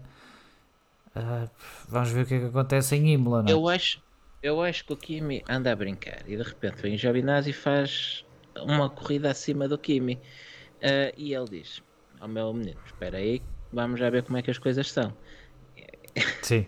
Uh, Deixa-me só pegar aqui no comentário do Pedro Correia, que acho que ah, estavas a olhar para ver que, que, que mostra de facto o quão bom era o pneu médio. Ele diz que eram tão bons que até o Hamilton dizia que os pneus ainda estavam bons. Bono, my tires are good. É verdade, é a primeira vez que se ouve isso, arrisco a dizer, na carreira do Hamilton. É, sim, aqui o Daniel Lucardo diz que o pit stop não é obrigatório, a utilização dos compostos de pneus é que sim. Ok, nos casos das bandeiras eh, vermelhas, eh, faz, faz sentido. Sim, faz sentido. a única, exato, como ele diz, a única circunstância onde poderia não haver pit stop era como em Mugello, como Sim. em que o Stroll trocou de pneus parado. Sim. Tens, tens que parar o carro, pronto. Exato. Uh, olha, por falar em pit stop, a Red Bull faz um pit stop do caraças na, com o Alexander Alba. Faz. Uh, eh, 1.8 segundos. Sim, foi aquela imagem que tu mostraste em que parece que o carro já está a andar e, e a pistola ainda lá está, não é?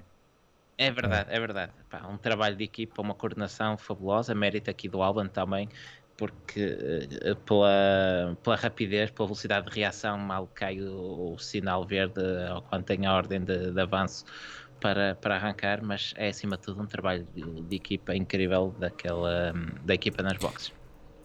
Sim, uh, sabes que estes tempos por, por uh, pit stop vão aumentar em 2022. Porquê? Porque as rodas são mais pesadas. Bem visto. A Red Bull trata disso, manda os mecânicos prota. ferro e. Prota. Prota, prota, prota nesse uh, Olha, falta a Williams e a Haas. Uh, tivemos Russell em 14, tivemos o Magnussen em 16, o Grosjean em 17 e por algum motivo meti aqui também o Latifi em 17. Não sei porquê. Ficou em dois lugares diferentes. Fico, eh, não, eu meti eh, dois pilotos a ficarem no mesmo, no ah, mesmo é? lugar. É. Está bem, está bem. Da AS, eu vi muito pessoal convidado pela AS, mas vi pouca AS em pista. sim, só para confirmar que o Latifi ficou em 18. Uh, sim, AS. Sim. É, mas achas que algum destes dois pilotos está motivado para andar ali ainda? Não, estão a cumprir calendário, claramente. E, ainda por cima com o carro que parece ser o pior carro da grelha. Sim, o que. O, que mostra o valor o, do Latifi, diz lá. Não, eu, eu ia falar do, do Russell. Uh, o Grosjean veio. Nós, quando estivemos em Barcelona e fizemos até programas uh, nessa altura, numa, era, isto é numa, num mundo onde ainda não havia Covid, ou ainda se podia sair à rua e as pessoas estar juntas. Uh, em que, nessa altura, falámos que ficámos com a sensação que o AS era o pior carro pior que, que o Williams. Pior que o Williams até. Sim. Durante o ano, eles têm ficado sistematicamente uh, à frente de, da Williams, é verdade, e, e têm mais pontos que a Williams, continua sem marcar nenhum no Mundial. Achas que Magnussen e Grosjean são bastante melhores que Russell? Opa, o que tu foste fazer agora? Não digas isso à imprensa inglesa que tem uma espera Mas aqui. Não foste fazer agora. É, é o Williams que não gosta de andar no, no tráfego, Diogo. Mas numa corrida dá jeito, tens é, Pois, hum, eu acho que é, é, é, uma comparação difícil de fazer porque uh, não tens bem ideia de como é que são os carros.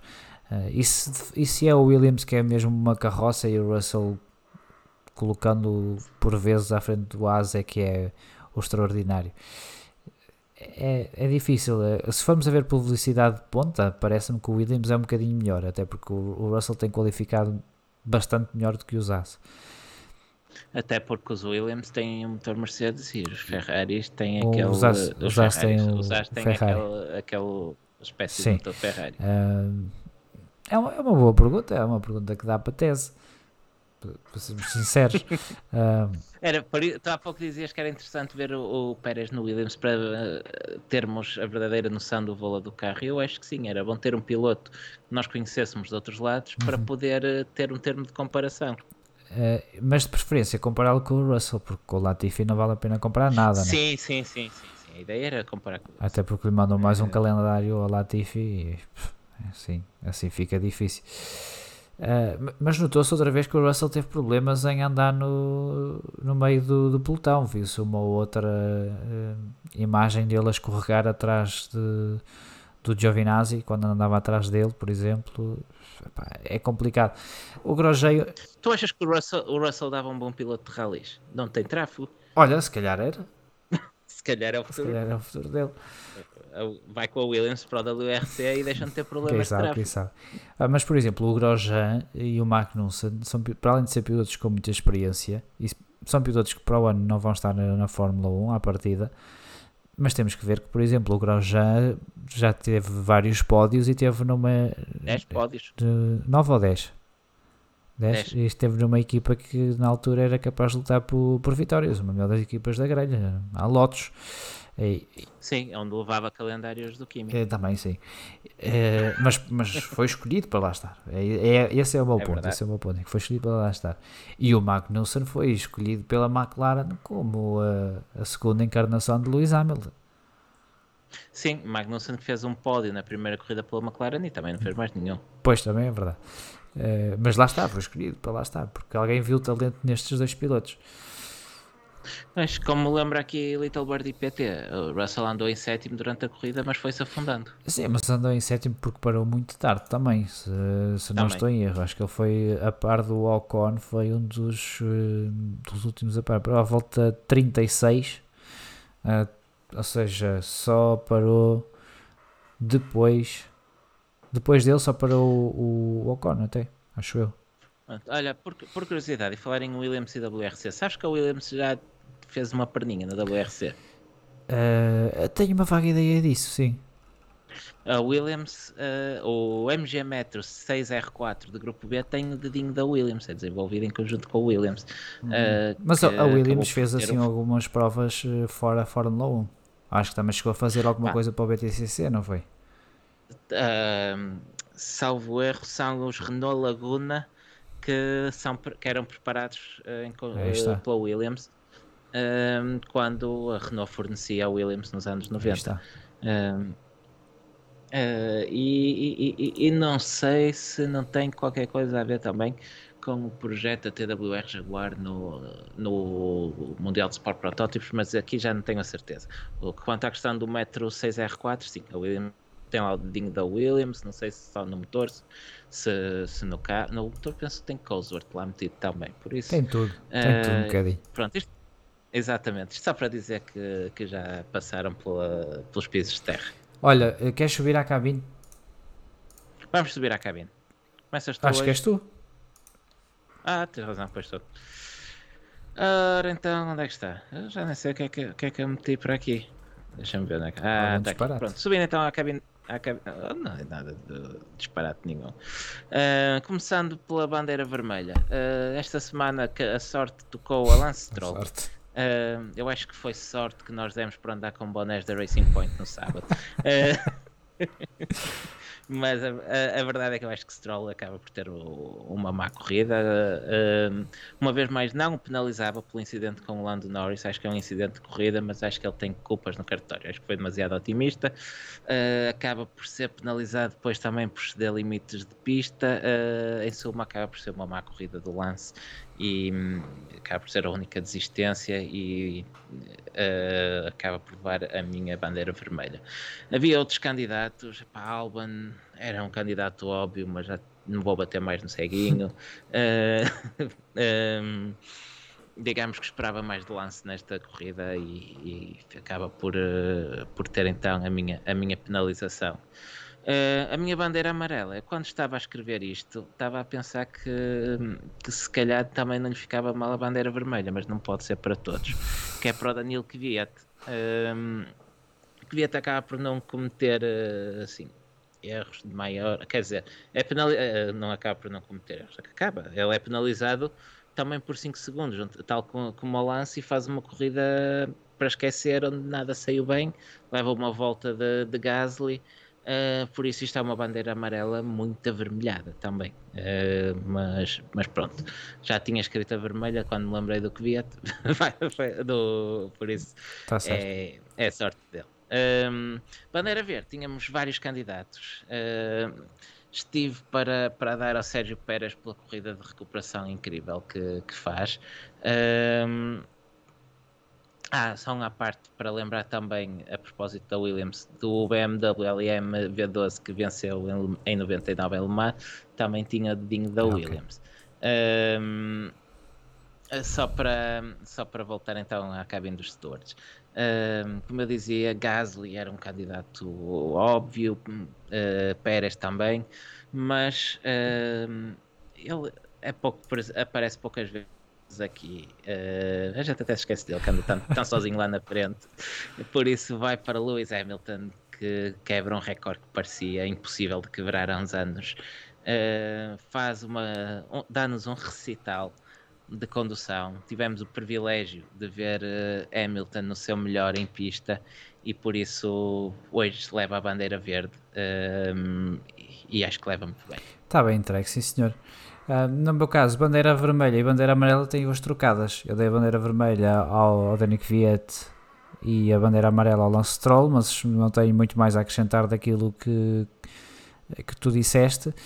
Uh, no caso da bandeira verde, pá, tive indeciso, tive indeciso entre o Gasly, tive indeciso entre o Leclerc, entre o Hamilton, o Pérez uh, também, uh, e portanto, o Sainz, porque não, também.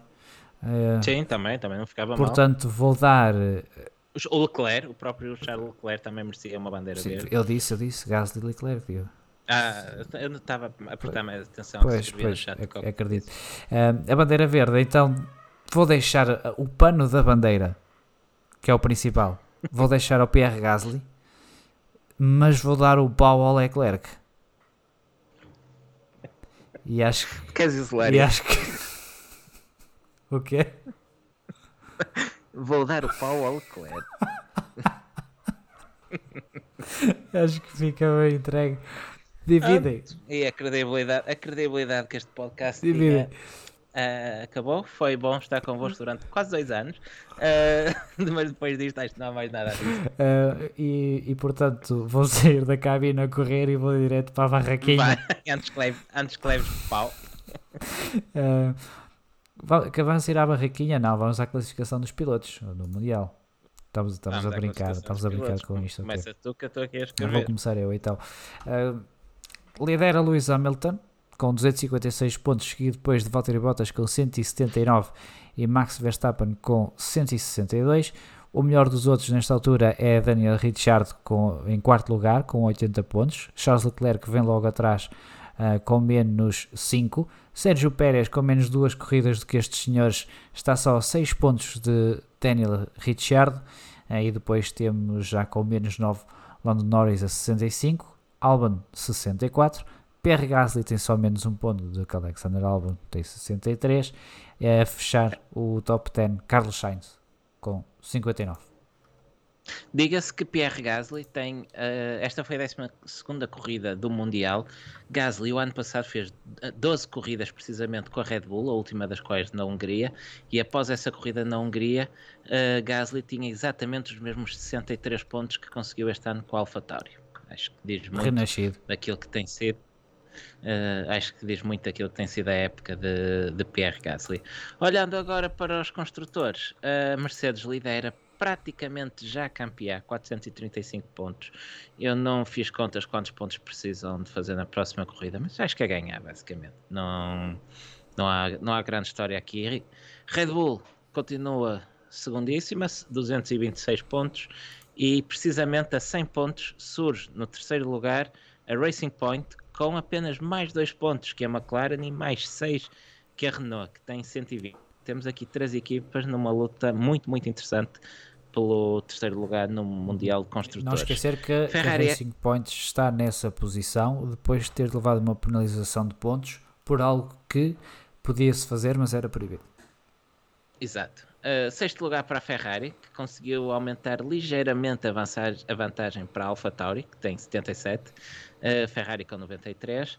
Uh, Alfa Romeo ocupa o oitavo lugar com 5 pontos, a AS mantém o nono também com 3 e a Williams continua em décimo e último lugar, ainda sem pontuar. Uns redondos 0 pontos. Uns redondos 0 pontos. Próxima corrida, já no próximo fim de semana, o Grande Prémio da Emília-Romanha na, no circuito de Imola, que regressa assim à Fórmula 1 depois de muitos anos que eu não contabilizei ao certo quantos de ausência, mas bastantes. à volta de 15 são, anos. Bastantes. bastantes. Não são muitos, não são pontos, não, não são, são, poucos, pontos, são bastantes. São bastante. uh, até vamos à barraquinha do Tarot. Vamos à barraquinha. Do tarot. Diogo, esta tua previsão é muito conservadora. Mas ainda vale a pena inventar. Pronto, então diz lá. É, Hamilton, Bottas, Verstappen, não tem muito que saber.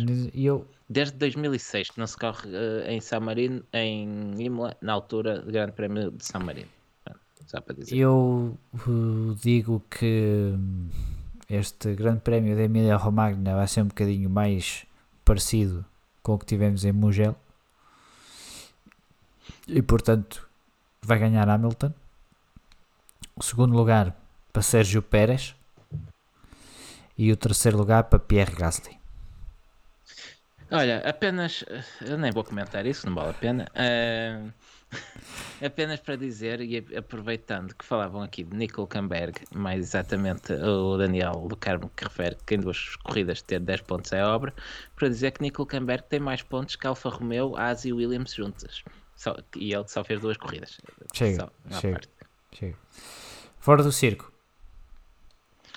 Fora do circo, o que é que tivemos este fim de semana? Tivemos uh, MotoGP em Teruel, uh, mais exatamente, ou melhor, Grande Prémio de Teruel, Circuito de Aragón. Uh, Miguel Oliveira, sexto lugar, uh, e segunda melhor KTM, atrás de Paulo Espargaró, que foi quarto. A vitória foi para Franco Morbidelli em Yamaha, na frente das duas Suzuki de Alex Rins e Johan Mir.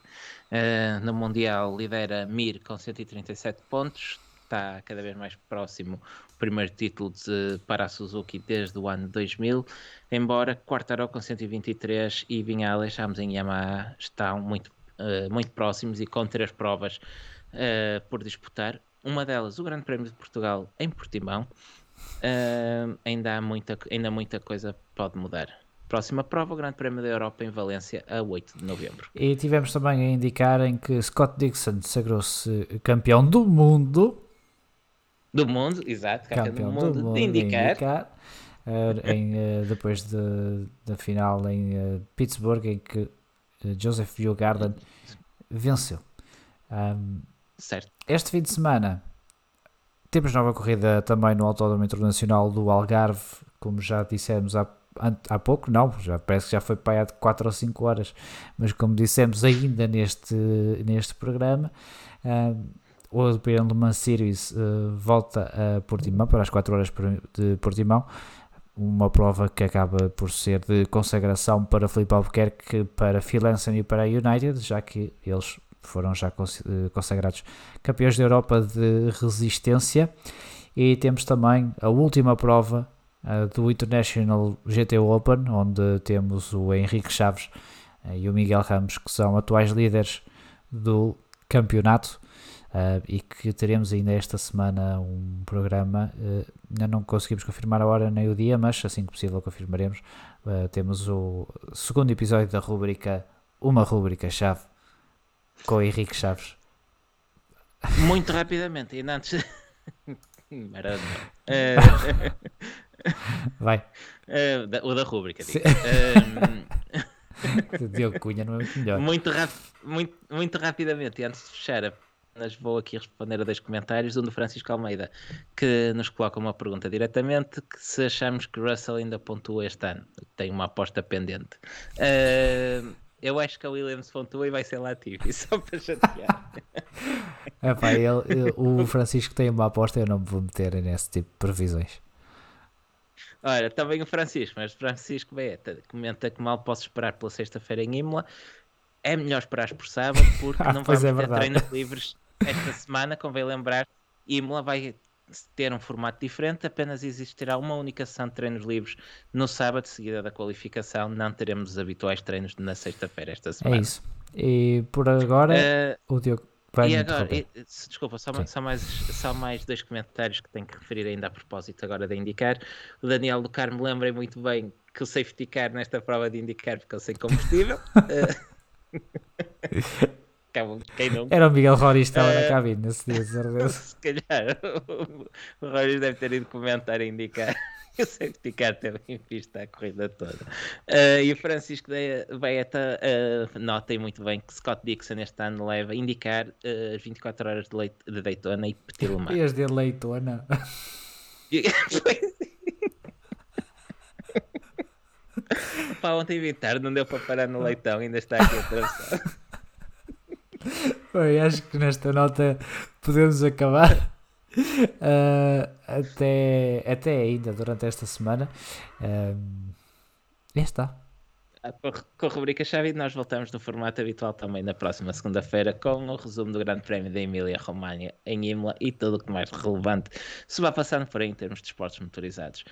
Obrigado por terem estado connosco nesta análise ao Grande Prémio de Portugal, que apesar de todos os incidentes esperemos que esteja de volta no próximo ano e que possamos aprender com estes erros. Epá, eu gostei desse, desse final de, de podcast, Diogo. Vai ficar. Vai? Até, até para a semana. Pronto. Até para a semana. Então grava e passamos isto todas É as isso. semanas. Até Até para a lá. semana.